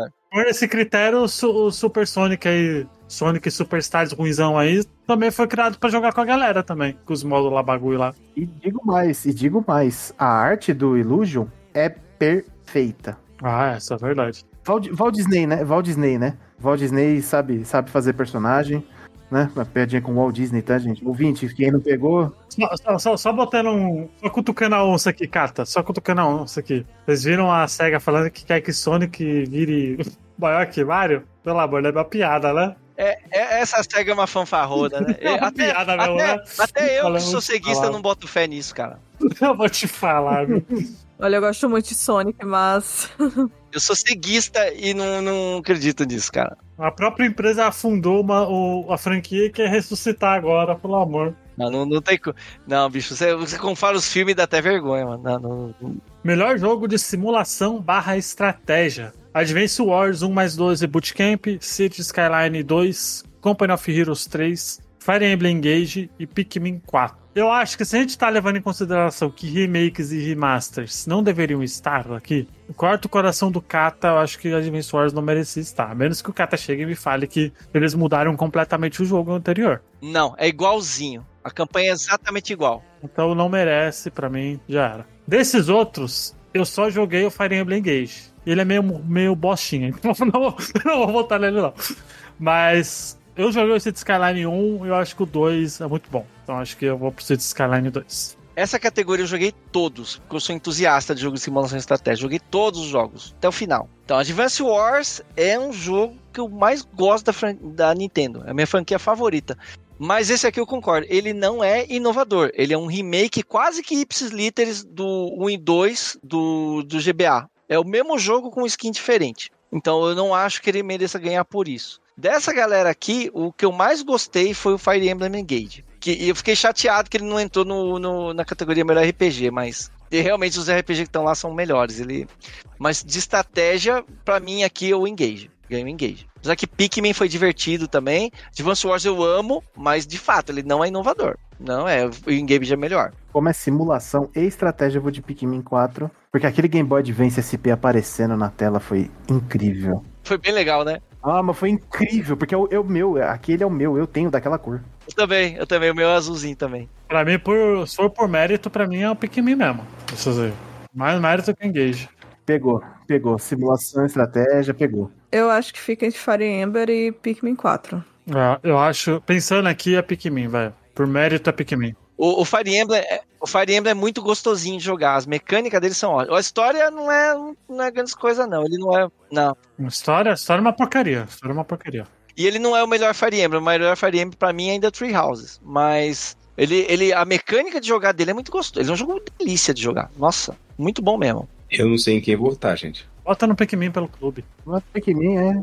É. Beleza, eu vou votar no Pikmin então. Eu não joguei, mas tô votando pelo, pelo clubismo aqui. É, é o Alberto que gosta bastante do Pikmin 4? Ou é o Vitor, é o Tibério? O, o Tibas, o Vitor Tibério. Tibas, Tibas, esse volta pra você. É por você, Chibas, aqui, ó.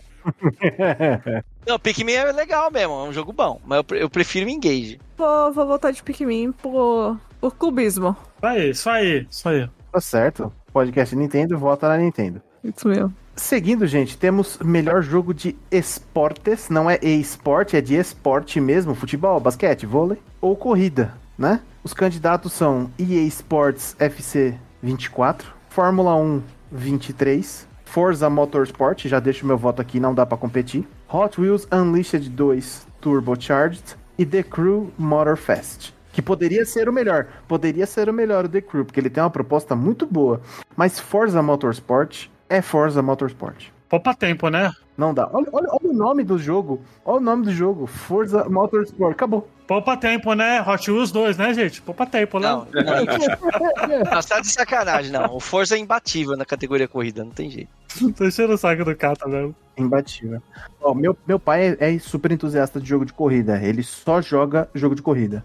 Ele hoje ele tem um PlayStation 4, ele fala: "Por que que não tem Forza pro pra Sony? Eu gosto daquele joguinho". Até ele, que só joga corrida, tem 60 e tralalá de anos, gosta de Forza Motorsport. Então assim, é indiscutível isso. Aqui é indiscutível. Assim, eu só acho, eu só acho um absurdo a gente ter Hot Wheels e The Crew, que é o Forza Motorsport genérico, e não ter o Disney Speedstorm lá. É muito legal. Verdade, verdade. O, o, o Disney Motorsport é melhor mesmo. Muito melhor que Hot Wheels, muito melhor que The Crew Fair Motorfest. Ô, Luiz, mas eu falar pra você, o Hot Wheels eu joguei e ele é gostoso de jogar, viu? Ele é bem legal. Ah, ele deve ser. Eu, falo, eu tô falando aqui, mas eu achei ele gostoso. O, o Hot Wheels, os Hot Wheels, o Hot Wheels é bom, mas ele é enjoativo a longo prazo. Eu acho que, tipo, ele não.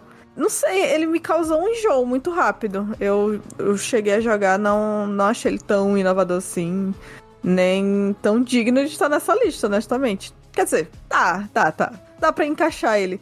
Mas eu acho que o Forza é disso, sem, sem precedentes. Tem que ser o Forza. É, Forza, Forza era concurso, né? Tinha que ter o, o, o Booster Course do Mario Kart, porque é um jogo novo, né? Foi lançado. É, segundo o Vili. É, né? jogo segundo o contínuo, Vili, né? Jogo contínuo. Tinha, tinha que ter. É, e agora a categoria melhor, jo melhor jogo multiplayer: Baldur's Gate 3, Diablo 4, Party Animals, Street Fighter 6 e Super Mario Bros. Wonder. Pra mim é poupar tempo, gente. Ah, Wonder, Super Mario Bros. Pra mim é. Baldur's Gate 3. Pra mim é poupar tempo. Diablo 4. Eu vou no Street. Porque pra jogar, de, pra jogar um contra o outro, desse aqui, o que eu mais gostei foi o Street. O famoso perdeu, passa o controle. Vou votar em Party Animals pra ficar um cada voto. Ah, o Party Animals também merece também. Devo dizer que aqui, aqui eu fiquei dividido com Super Mario Bros. Wonder também, porque jogar Super Mario Bros. Wonder de comunidade é muito legal. A galera deixa a plaquinha pra você ressuscitar o seu fantasminha, você pode ver o fantasminha do. Só que sabe por que, que mim, eu não voto no Super Mario Bros. Wonder? Porque você tem aquela sensação que você não tá jogando com outras pessoas, tem a sensação que você tá jogando fantasma delas. Fora que o multiplayer dele, pra mim, não é nem um pouco é, é, co- contra ser controle dos, dos anteriores, sabe? Acho que O que eu mais gosto de entrar, de entrar online pra jogar com os outros é o Street Fighter 6. Isso é indisputado. É, daqui é o melhor. é uma pra mim, assim, é Baldur's Gate 3, porque a experiência multiplayer dele não deve em nada pro, pro single player, velho. Não Deve em nada, nada, nada. Eu vou dizer pra vocês que Diablo 4 sem multiplayer não, não, não tem motivo de existir. Tá? Então eu acho que te- eu, tenho, eu, eu, eu tenho que voltar, porque senão é, jogar single player Diablo 4 é uma tristeza sem. Não façam isso. Concordo, concordo. É bem legal também. Diablo 4 não aparecer aqui na, nesse, nesse, nessa indicação é vergonha, se for. É vergonha É. Da, da, da Activision, da Blizzard, não, Diablo 4 não aparecer, sabe? Se não aparecesse, ia ser vergonha. Ia ser desastre. Desastroso. É, eu, eu não entendo muito categoria, porque é premiar algo que ainda não aconteceu, mas, né? Jogo mais aguardado do ano: é, Final Fantasy VII Rebirth, Hades 2, esse é meu voto. Like a Dragon Infinity Wealth, que é o jogo do, da Yakuza? É, é, Star Wars Outlaws e Tekken 8, é, é Hades 2. Hades 2 é, é o canal. Assim, eu adoro, eu sou apaixonado por Hades Hades 1. Pra mim, foi um dos melhores jogos do, daquele ano que saiu, que eu não lembro qual que é. Faz tanto tempo. 2017, eu acho. Mas, cara, quando eu vi o primeiro trailer do Star Wars, eu fiquei, não vou mentir não, eu fiquei impressionado. Pra mim, é Star Wars Outlaws. Eu não vi o trailer, eu vou, vou dar uma olhada. Fiquei curioso agora. Dá uma olhada. Nossa senhora. Pra mim é. Para mim o jogo mais aguardado é Mario Kart 9. Agora não tá na lista? Hades 2. Hades 2. Eu vou de Hades 2. Final Fantasy VII Rebirth. É óbvio, né? Olha o Tô esperando muito esse jogo. Eu vou de, eu vou, eu vou de Hades 2 também. Acho que o jogo é, é muito bom mesmo. Hades 2 merece. Não, que o Hades 2 vai ser protagonizado por uma mulher, vai ser mó da hora, cara. Vai ser bem legal. Eu, eu vou provocar a Lore aqui um pouquinho. Lore, mas você já jogou o Final Fantasy VII? Você já sabe o que acontece. Mas não com esses gráficos, tá bom? Mas aí que tá. Aí que tá, meus amigos. O cara que tá fazendo Final Fantasy VII, qual que é o nome dele? Que eu esqueci o nome, Lori. O do mesmo do Kingdom Hearts, né? O mesmo cara do Kingdom Hearts tá, tá cheirando banana e tá fazendo maluquice. Então, esse jogo não vai ser nada parecido com o 7 Remake. É, dizem que eles estão mudando umas coisinhas. Não, eles já mudaram já. Não. Ela não vai morrer mais? Ô, louco. Não, estão falando que não vai morrer. Rebirth não vai morrer. Ô, louco. Gente, olha o spoiler. Ô, louco. Ah, não, gente, é jogo de mais de 30 anos, pelo amor de Deus. Olha o spoiler. Final Fantasy VII tem 30 anos já, gente. A Aerith não vai morrer e o cara lá, o. e O Tetsuo Nomura é, cheira, é, cheirou na banana ali e Deus do céu. e ele tá fazendo maluquice, ele até. Ele, ele se acha o último cara da, da cocada preta, né? Ele vai querer mudar tudo que é o Final Fantasy VII, então vai ser totalmente diferente. E é por isso que ele é o mais aguardado boa, de 2024. boa, boa. Isso aqui, gente, é a profissão do futuro, tá? Daqui a alguns anos. Ouvinte, melhor criador de conteúdo. Olha a categoria que entrou no The Game Awards. Oh, céus. Melhor criador de conteúdo. E é importante, porque a gente compra jogo baseado no que essas pessoas fazem. A influência que um criador de conteúdo tem na hora da gente decidir se vai comprar um joguinho ou não é insana. Quem tá com. Cadê o David Jones? Eu quero votar nele. Ah, pra mim o David Jones merecia mais do que essas povo aí. Tem que ser bom, tem que ser bom, tem que ser relevante, não é qualquer um. É isso, o David Jones tem o maior portal de notícias do Brasil atualmente. Quero voltar no Edu, BRKS Edu. É, então, BKS do merecia muito mais que People Make Games, Quackit. Calma, É, é que assim, vocês não conhecem, então vamos lá. Com os, os concorrentes, né, os candidatos ao melhor criador de conteúdo: Iron Mouse, People Make Games, Quackity, Spring e o Cypher PK. Tá? Desses daqui, Cadê o Metal Jesus Rocks? Eu quero votar no Metal Jesus Rocks, cadê? de todos aqui, pra mim, Iron House, mas de longe, de longe. Iron Mouse, de longe, de longe, de longe, de longe. Mas, mas o que, que ela tem de diferente de VTuber comparado ao que os outros fazem? Ela é a de língua inglesa mais seguida na Twitch. Ah, mas o que, que ela faz de diferente dos outros VTubers aí? Pô, canta, streama Ah, e é da, isso é um monte de VTuber faz. ah. E, e é da língua mais falada do mundo. Então, assim, qual é a relevância? Você vai buscar a pessoa no Brasil. Quem é o, o maior streamer do Brasil? Gaulês? Ele fala português. Quem é o segundo? Todos do Brasil vão falar português. Ela é da língua inglesa. A língua inglesa não se fala só nos Estados Unidos. O Brasil também, né? Não é o único país que fala português. Mas quantas pessoas no mundo falam português? Só, pra, só pra avisar, o maior streamer gamer de games é o Alan Zoka, tá? Brasileiro, aí, tá, beleza. Que é ótimo, tá? Alan Zoca, que é, é muito bom. E só uma coisa, só, ó, já, já vou te refutar aqui. Qual a Ah. língua mais difícil de se falar? Português ou inglês? Chinês. É, mandarim, mas tudo bem. Mas não é isso. É que assim, é o, o tipo de conteúdo, né? Aqui é criador, de- é criação de conteúdo. Então, assim, é live, é, é apresentação. Tem toda uma performance envolvida. Não é só simplesmente botar uma câmera e jogar um joguinho e falar que ele é ruim. E falar pra, pro, pro, pro chat não comprar. Ficar lançando prêmiozinho com coin. Não é assim.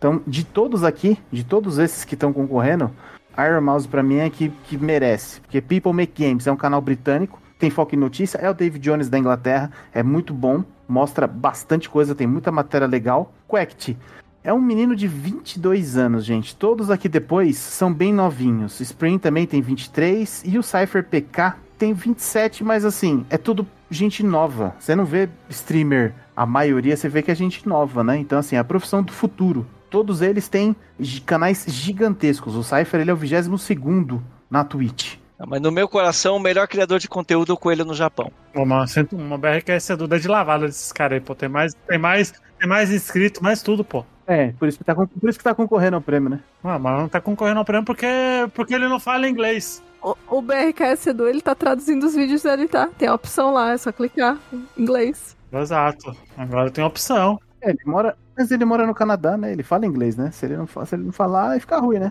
É, Mas, é, mas ele não tá porque é clubismo deles lá, pô. Não, não. Tem que ter conteúdo, Lud. Não é só ser bom. Cadê, cadê o cara que fala espanhol aqui? Só tem cara que fala inglês, e aí? O mundo inteiro só fala inglês, e aí? Desculpa, desculpa. Iron Mouse é porto-riquenho, tá? Não, tudo bem, mas ela fala inglês. Vamos falar, hein? Então, mas, mas Porto Rico, né? Fala espanhol, né? É um estado americano que fala espanhol. Então, mas, mas, por- mas por que, que ela não fala as lives dali em espanhol? Eu acho que esse melhor, melhor criador de conteúdo é uma categoria polêmica. Eu gostaria de ver mais representatividade. Eu acho que essa categoria não importa. Eu também acho. Eu concordo. Sinceramente. dá a mínima apresentação.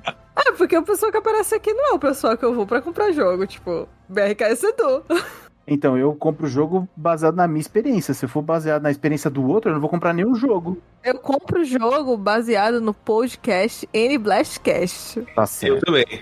Exato. Aí, Lore, aí sim. Eu escuto o pessoal lá. Eu compro, eu compro o jogo baseado no N-Blast e não bota ficha. O resto, meu amigo, quero que se exploda. Eu escuto muito Edu. E também, eu não vou mentir, não. Também, eu também compro o jogo dependendo do- da notinha do Metacritic. Eu não vou comprar jogo amarelo, gente, pelo amor de Deus. tá bom. Mas é isso. Pra mim é Iron Mouse. Iron Mouse, pra mim, é o, é o ganhador daqui. Não tem nem o que fazer. Os outros não, não, não chegam nem perto, assim. Tá muito. Tem que batalhar muito ainda pra, pra conseguir. Ah, galera, melhor adaptação. Então vamos aos indicados: Castlevania Nocturne, Gran Turismo, The Last of Us. Meu voto tá aqui, já ganhou. Super Mario Bros. Movie. Gostaria que ganhasse, mas contra Last of Us não tem chance. E Twisted Metal. O que, que vocês acham? Opa, opa tempo, Mario Bros. Mario Bros. Uma das maiores animações do, dos anos, de todos os tempos, não tem nem como. A princesa Peach, ó. A princesa Peach tá sentada na grama, ela dá aquela olhadinha. Pra... Fala que você não se apaixona, cara. É Mario, o filme do Mario, pô. Não, não, eu falei, pô, meu coração é Mario, mas vai ganhar Last of Us, vai ganhar. Isso aí não tem nem. The Last of Us eles não fizeram nada, o- filme tava pronto, a adaptação tava pronta. É, Sim, eu concordo contigo, mas, é, é, gente, é, é do mesmo. Tava concorrendo Arcane. Você via Arcane, você, o resto não tem nem chance. Infelizmente, infelizmente. Eu, no meu coração é Super Mario Bros. Eu acho que seria um, um grande salto pra Nintendo, inclusive, né? Pra gente ter novos filmes aí e, e coisa e tal, né? Vai que tem um filme do Kirby. Mas eu acho que o, o dinheiro do Last of Us, gente, é pesado. É pesadíssimo, hein? HBO. Hum. Super Mario. A grana ganhou o capitalismo. Super Mario. Pra mim é Super Mario. Eu, eu nem disputo. É, eu, vou de, eu vou de Gran Turismo. Eu vou de Gran Turismo porque eu, aqui eu vou puxar um pouco de sardinha. O GTR é meu carro favorito. Os caras pegaram o GTR pra fazer a, a capa do, do filme. Então, assim. É que eu não vi, eu não vi o filme ainda. Acho que eu votaria em Gran Turismo se eu tivesse assistido. É, é, é maravilhoso, cara. É maravilhoso. Pra quem jogou Gran Turismo 1, 2, 3, 4, 5, 6, 7, cara, impressionante. Eu gosto muito de jogo de corrida. O, a- a- o nível, assim, tá, tá de outro mundo. E tem o GTR, né? Nissan GTR, o carro do Brian. Nocturne, Castlevania, é horroroso, temporada muito ruim. Pelo amor, Gran Turismo. Quem liga pra filme da Gran Turismo? The Last of Us, ó, cheirinho, mas é Mario Bros, gente. É Mario, Mario. Mario. Uma das maiores, a maior adaptação de videogames da história, não tem nem porquê no seu Mario. Vamos lá, inovação e acessibilidade. É... Diablo 4, Forza Motorsport, Hi-Fi Rush, Marvel's Spider-Man 2, Mortal Kombat 1 e Street Fighter 6. Pra mim, aqui é Street Fighter 6. Dessa lista aí, qual que cego pode jogar? Street Fighter 6 o Seco pode jogar. Cego pode jogar Street Fighter 6? Pode, óbvio. O computador fala a vida. Quanto de especial você tem? Ele só não vai ganhar. Jogar ele pode, só não vai ganhar, né? Não, mas o pior é que é pelo, pelo som dos golpes, tá ligado? Dependendo do golpe. Então, mas ele não tem. Mas aí é a habilidade do jogador. Ele não tem opção de acessibilidade pra cego. Não, lógico que tem, pô. O Forza tem. O Forza tem. Ao momento que o cego tá ouvindo, ele sabe o input do, do, do golpe. Ele já tomou, Não, né? pô. No momento que ele dá o input do jogo pelo som, pô. Pelo som que o joguinho. Que o jogo dá, tá ligado? De tipo. Um. um tipo um. Um barulhinho. Não um barulhinho do golpe, tô falando um barulhinho mesmo, assim, de. Mas pode, pode funcionar pra quem tem baixa visão, mas pra quem é cego mesmo. É a movimentação e a movimentação do, do adversário. Não, ele ouve porque ele tem um, um sonzinho que o jogo faz, tá ligado? Pra ele movimentar. O Forza, deixa, eu- deixa eu falar, o Forza tem opção pra gente que tem habilidade, é, restrição de habilidade motora. Ele tem opção pra daltônico, se bem que isso aí todo mundo tem, né? Ele tem opções de texto pra voz e voz pra texto, pra ajudar tanto gente que tem é, deficiência auditiva quanto gente que tem deficiência visual. Ele tem opção pra cego poder jogar jogo de corrida só pelo som, pelo som e pela vibração do controle. É o que eu falei, ele desloca o barulho do motor da pra direita para esquerda pra você saber o quanto do centro da pista você está saindo. Ele faz um barulhinho para te mostrar o quanto você está chegando no final da reta. É, é muito impressionante a quantidade de opções que ele tem. Eu vou mandar aí uma, uma matéria que o Jovem Nerd fez da acessibilidade no Street Fighter 6, tá? É, Mas para mim, para mim, Forza é indisputado aqui. não é só pra cego, tá ligado? Não é só pra cego, no caso. Então, tanto, tanto que o nosso amigo Daniel Morbi é, concedeu essa entrevista, né? Pra pro Jovem Nerd, né? A respeito de acessibilidade. Ah, que legal. Então, eu até diria que o Street Fighter 6 ele elevou o padrão, assim, tá ligado? Gente, deixa eu fazer uma pausa. É... Tá gravando?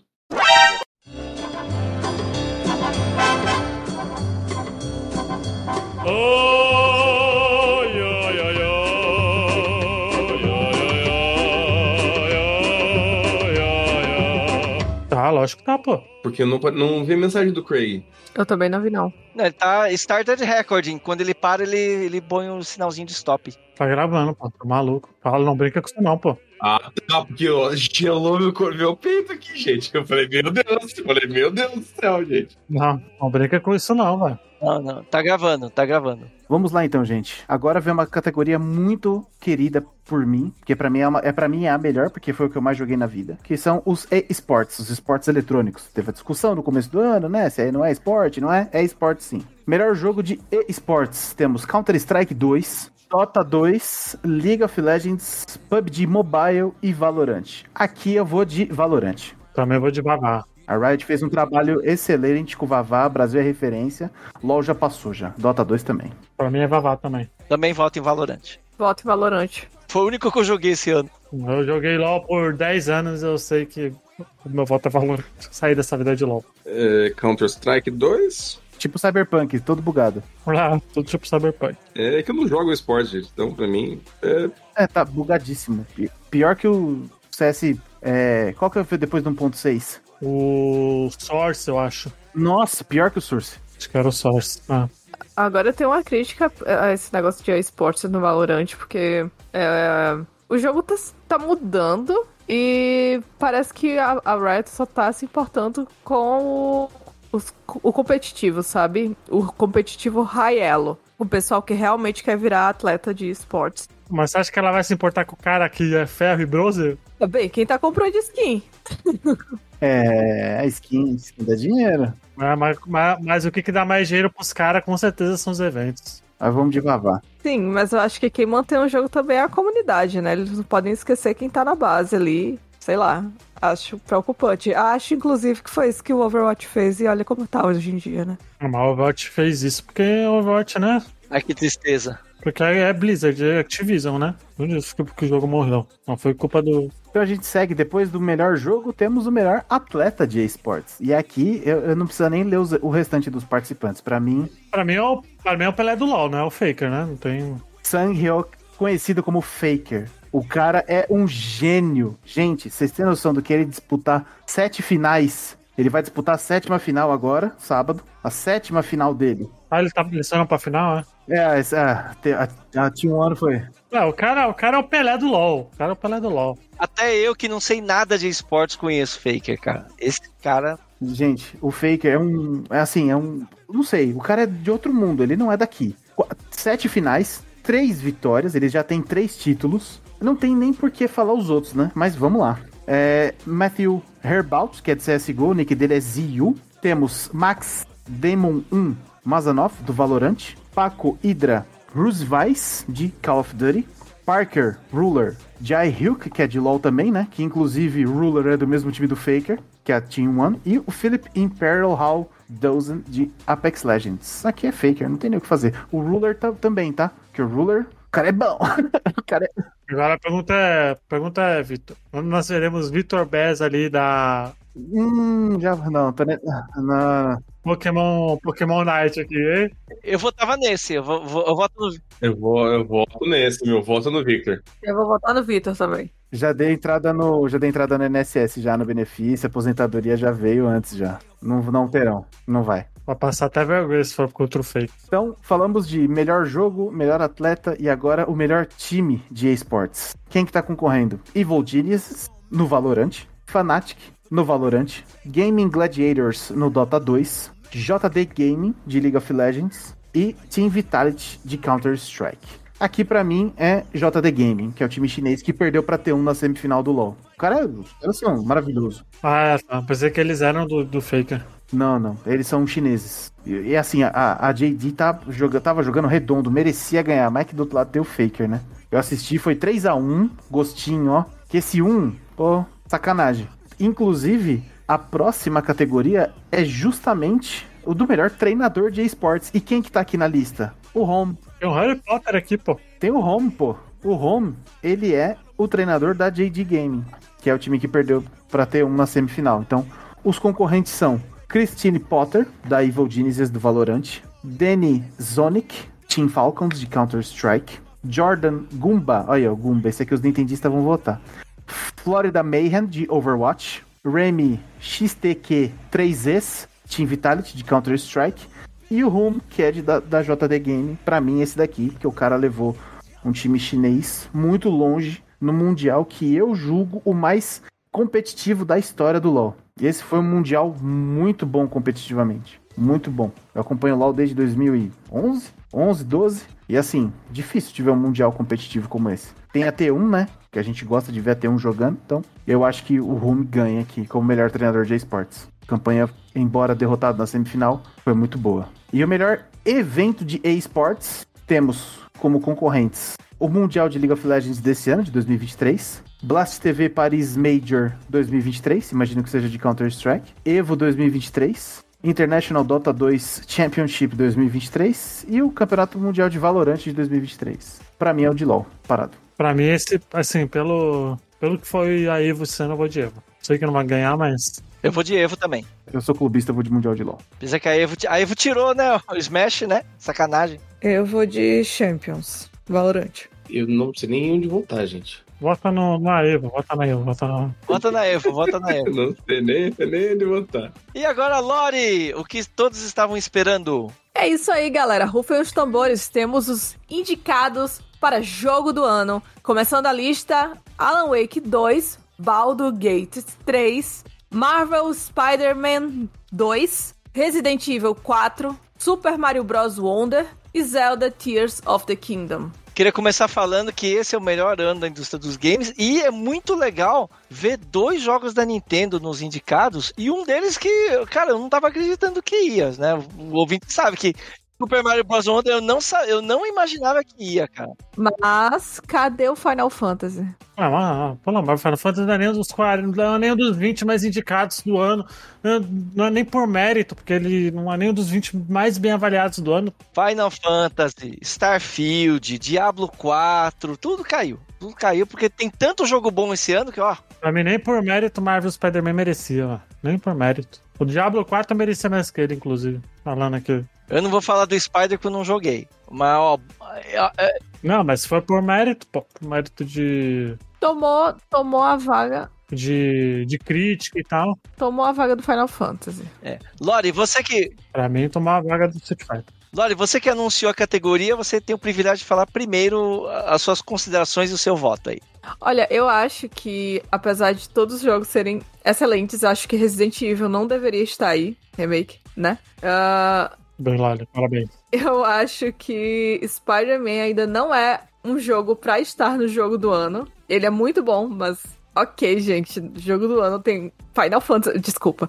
Mas é, tô muito feliz que o Super Mario entrou. Eu não apostava que ele entrou, que ele iria entrar, mas fiquei muito feliz com a indicação. Eu acho que é um jogo muito merecedor de jogo do ano. É, por tudo aquilo que a gente já falou naquele podcast lá e que a gente possivelmente vai repetir, é, vai repetir no que a gente vai gravar ah, futuramente. Mas já dando spoiler aqui para os nossos ouvintes, né? E acho que o Zelda Tears of the Kingdom não leva, né? Ixi, uh, uh, vai ganhar. Uh, vai ganhar, vai ganhar. Não, se for pra alguém ganhar, que seja. o- Se for da Nintendo, que seja o Mario. Eu acho que o Mario é muito mais inovador, muito mais ah, ah, acolhedor e divertido nesse sentido, sabe? Porque ele abriga a família toda, enfim. Mas quem vai levar é óbvio, né? Baldur's Gate 3, tipo, esse jogo foi sem comparação, não tem nada comparado a ele, sabe? Tipo, é- é um jogo único, é um jogo que veio aí ah, destruindo todos os outros. Eu acho que ele merece muito o jogo do ano pela dedicação. A gente não tem um RPG que se pareça que- minimamente com ele. Então, em termos de mecânica mesmo, em termos de história, ah, de, de como isso, as suas ações se relacionam com a narrativa do jogo. Então, é um jogo que merece muito levar esse prêmio pra casa. Vini, suas considerações. Olha, eu vou dar uma opinião polêmica. Quero falar aqui que eu uma falar de Cyberpunk aqui, né? Eu Pelo amor, né? Cyberpunk tinha que estar aqui, gente. Não, é, não, é sério. Depois, aí, aí, aí se for assim, sabe o argumento que o Cyberpunk deveria estar. Aí sabe qual outro jogo merecia estar também se for levar por esse, por esse mérito? O a CD Projekt não lançou aí a versão completa do The Witcher 3? Ô, jogão, hein? Olha aí. Jogão, jogão, jogão. Ó, galera, é, assim, eu já joguei. Eu, eu sou RPGista de mesa, de DD, faz muito tempo. Jogo. Nossa, muito tempo mesmo. Bota na conta, tem mais de 15 anos. E eu sempre gostei muito de jogos que emulassem o sistema DD. E aí eu consigo citar aqui Neverwinter Nights 1 e 2. Consigo listar Icewind Dale, consigo citar Divinity Original Sin 1 e 2 e Baldur's Gate 1 e 2. E eu vou falar o seguinte: que. se- Eu, eu concordo que Baldur's Gate é tão, ino- tão inovador assim, não. Ele faz muito bem o que jogos de. que eu achava que não existisse mais espaço para isso. Não achava mesmo que no mercado existiria espaço para jogos de turno, né? Jogos tão pesados em narrativa e customização. É, eu acho que ele é nichado, hein? Eu não sei se ele vai ganhar. Eu gostaria, porque pra mim, como um RPGista, é, é tudo que eu mais gosto. Mas eu não sei se a crítica não vai acabar pra outros mais f- estilo filme, sabe? É, pensando. Essa crítica nintendista aí. Então, olha assim, né? Eu acho. Sei não, hein? Eu, eu, eu gostaria que Baldur's Gate ganhasse por tudo que ele representa. E eu voto, eu voto no Zelda. Eu voto no Zelda. Óbvio, né? Podcast de Nintendo, se não for votar no Zelda, cara de pau, pô. Tem que falar, senão é demitido, pô. É, pô, exatamente. Exatamente. exatamente.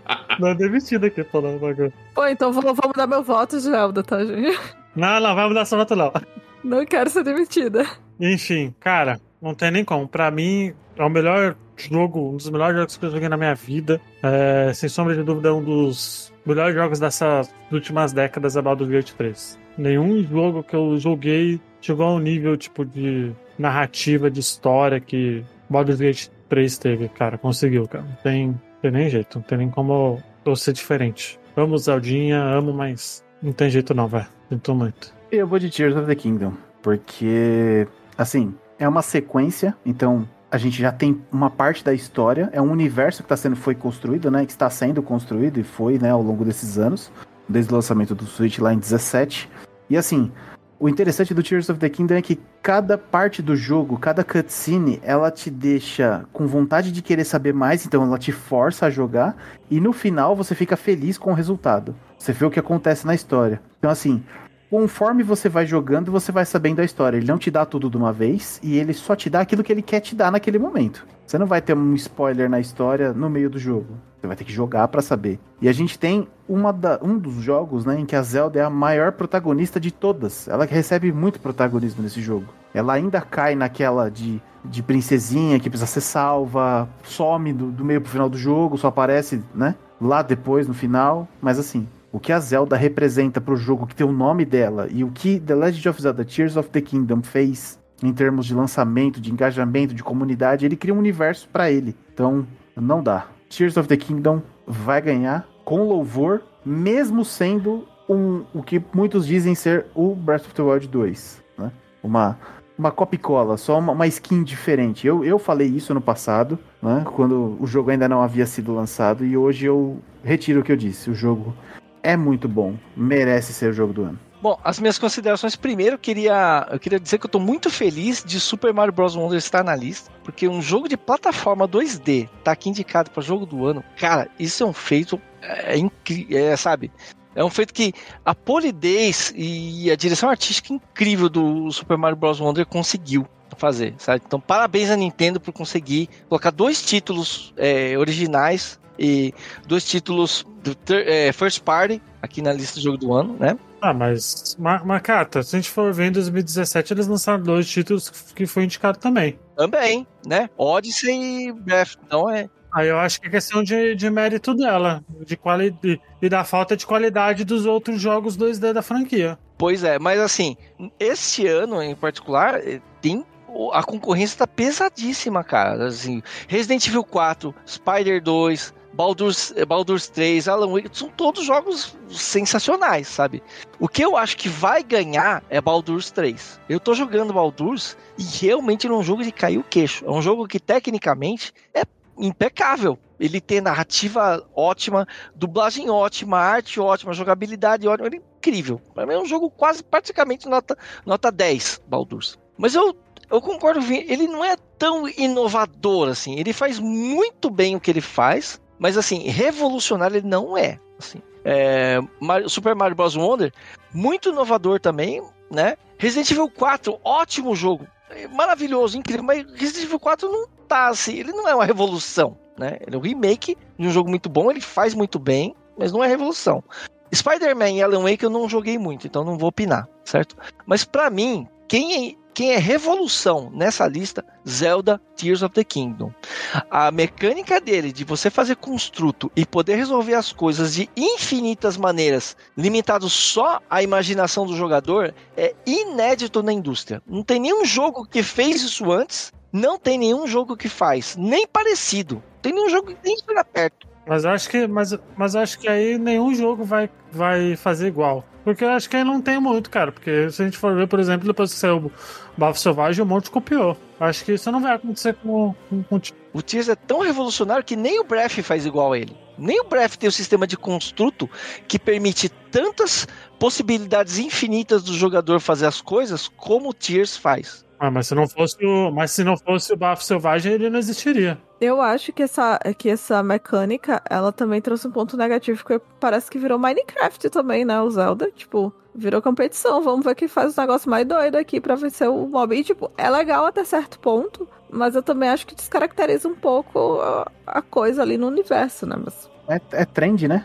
O Minecraft não é o jogo mais jogado no mundo? É, mas o Minecraft, a proposta do Minecraft é justamente essa, construir, né? E o Fortnite tem construção também, né? Isso, mas nenhum deles, nenhum deles faz da maneira que Tears of the Kingdom faz. Tears of the Kingdom é único, porque ele permite você pegar aquele negócio e fazer soluções criativas e construtos criativos de uma forma que nem Minecraft, nem Fortnite, nem nenhum jogo de construção nem Roblox, nem ninguém. Mas eu acho que aí também é só os malucos fazem isso também. Só a gente maluca faz isso também. Quem joga normal não vai fazer essas maluquices, não. Isso é só pros tryhard, pô. A proposta de construção do Fortnite, do- inclusive, não devia nem estar sendo citada aqui, porque Fortnite a construção é mais pra você fazer, sei lá, torres pra ficar no alto e atirar no cara lá de baixo ou fugir.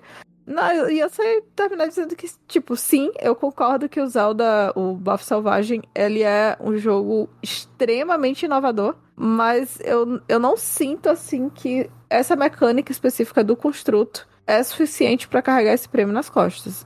Porque ele não é bom só na mecânica do construto, ele tem todo aquele, sabe, o jeito de você jogar, ele é tudo muito gostoso de jogar, o senso de exploração, o senso de exploração dele é incrível, tá? A jogabilidade dele é incrível, o conjunto dele é uma coisa tão forte, tão forte. Os outros jogos dessa lista, todos eles são jogos incríveis, todos eles, mas são jogos que fazem muito bem a proposta deles. O Zelda é revolucionário.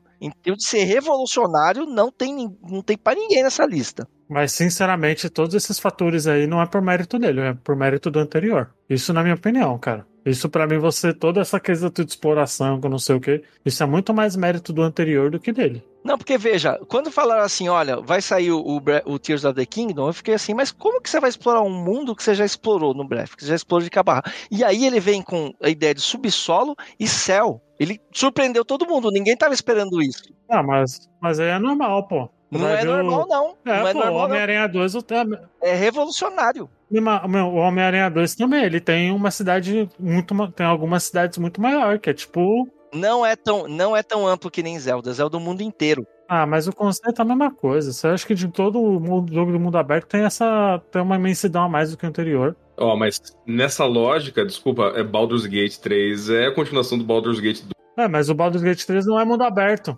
Inclusive, a invenção do mundo é de Faero, que é de Forgotten Realms de D&D, que nem eles criaram. Então, assim...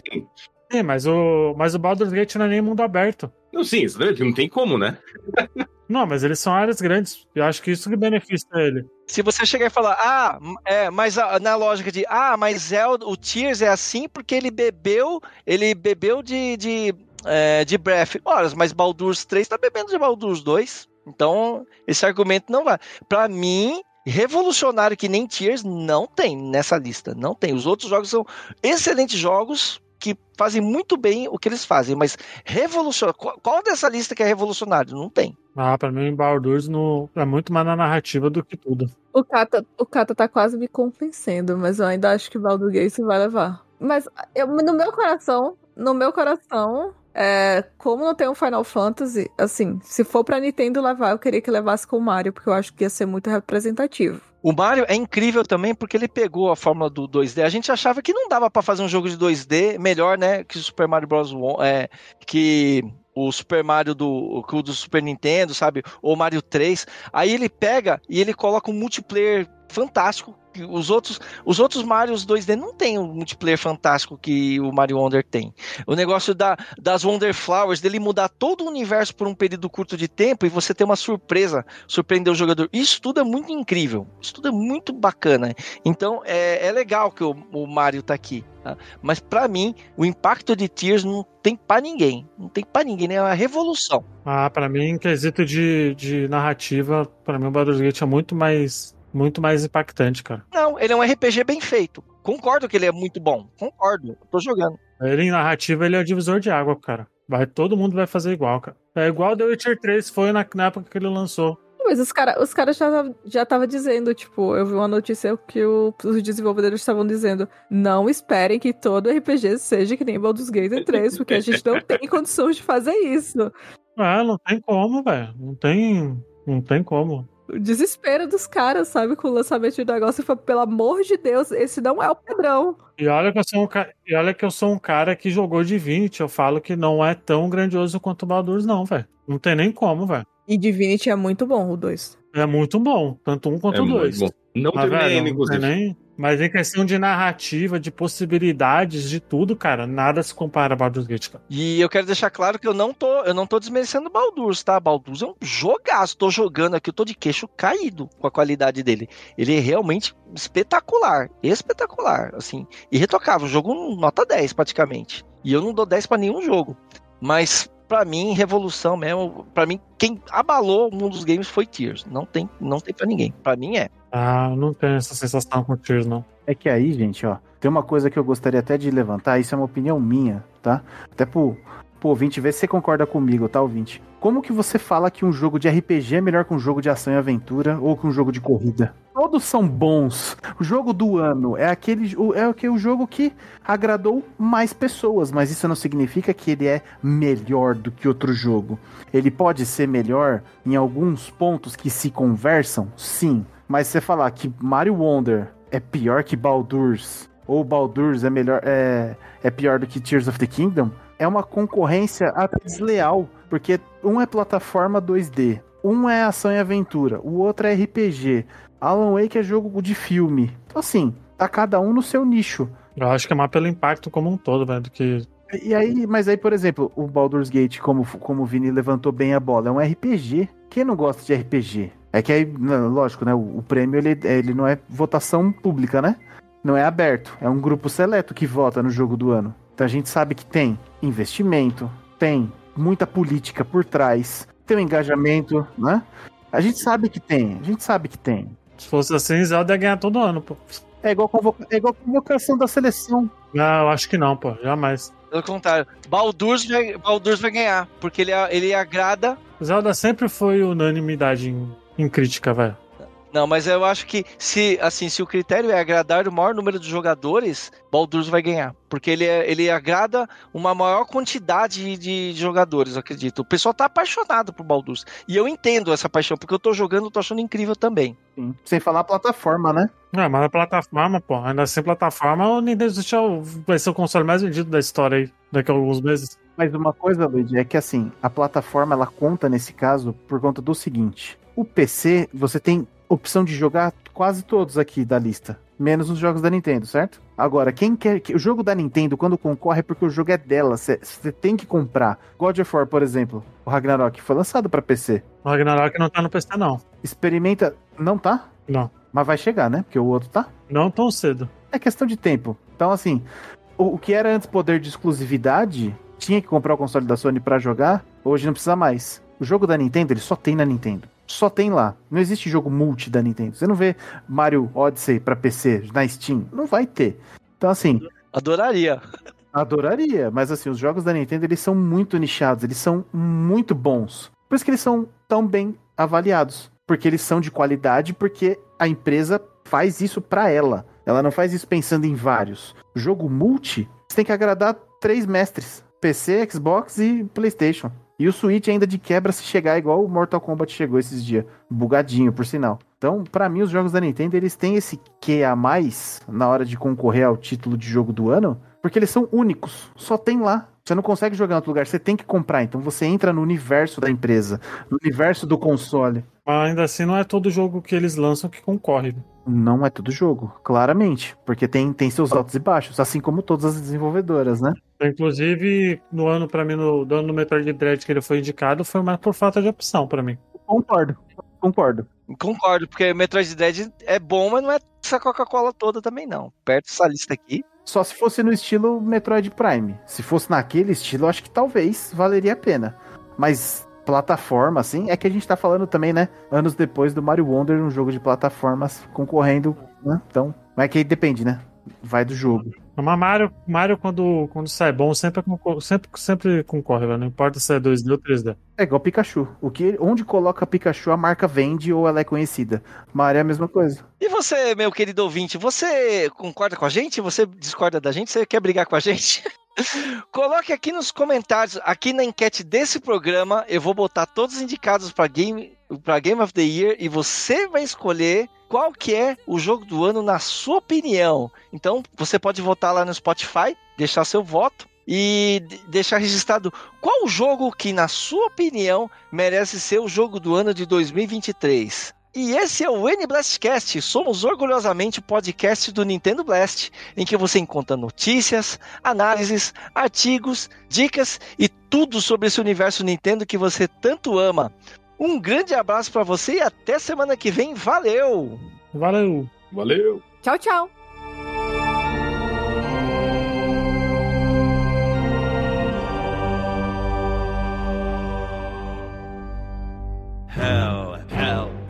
Has its laws. Hell, hell, effect and the cause, curtain falls, but hold your applause. Squirm, squirm, for now down here come the claws.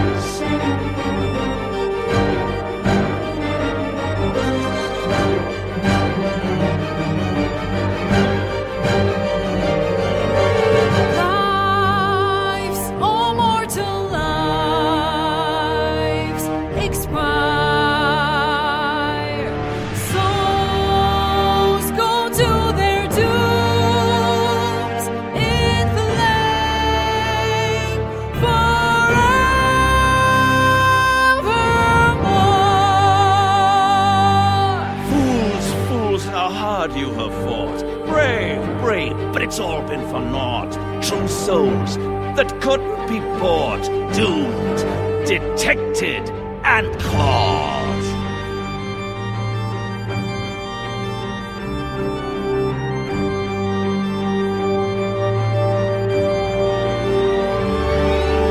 No more deals, it's over. The final act, you're doomed. No more grace, it's over. This house of hope.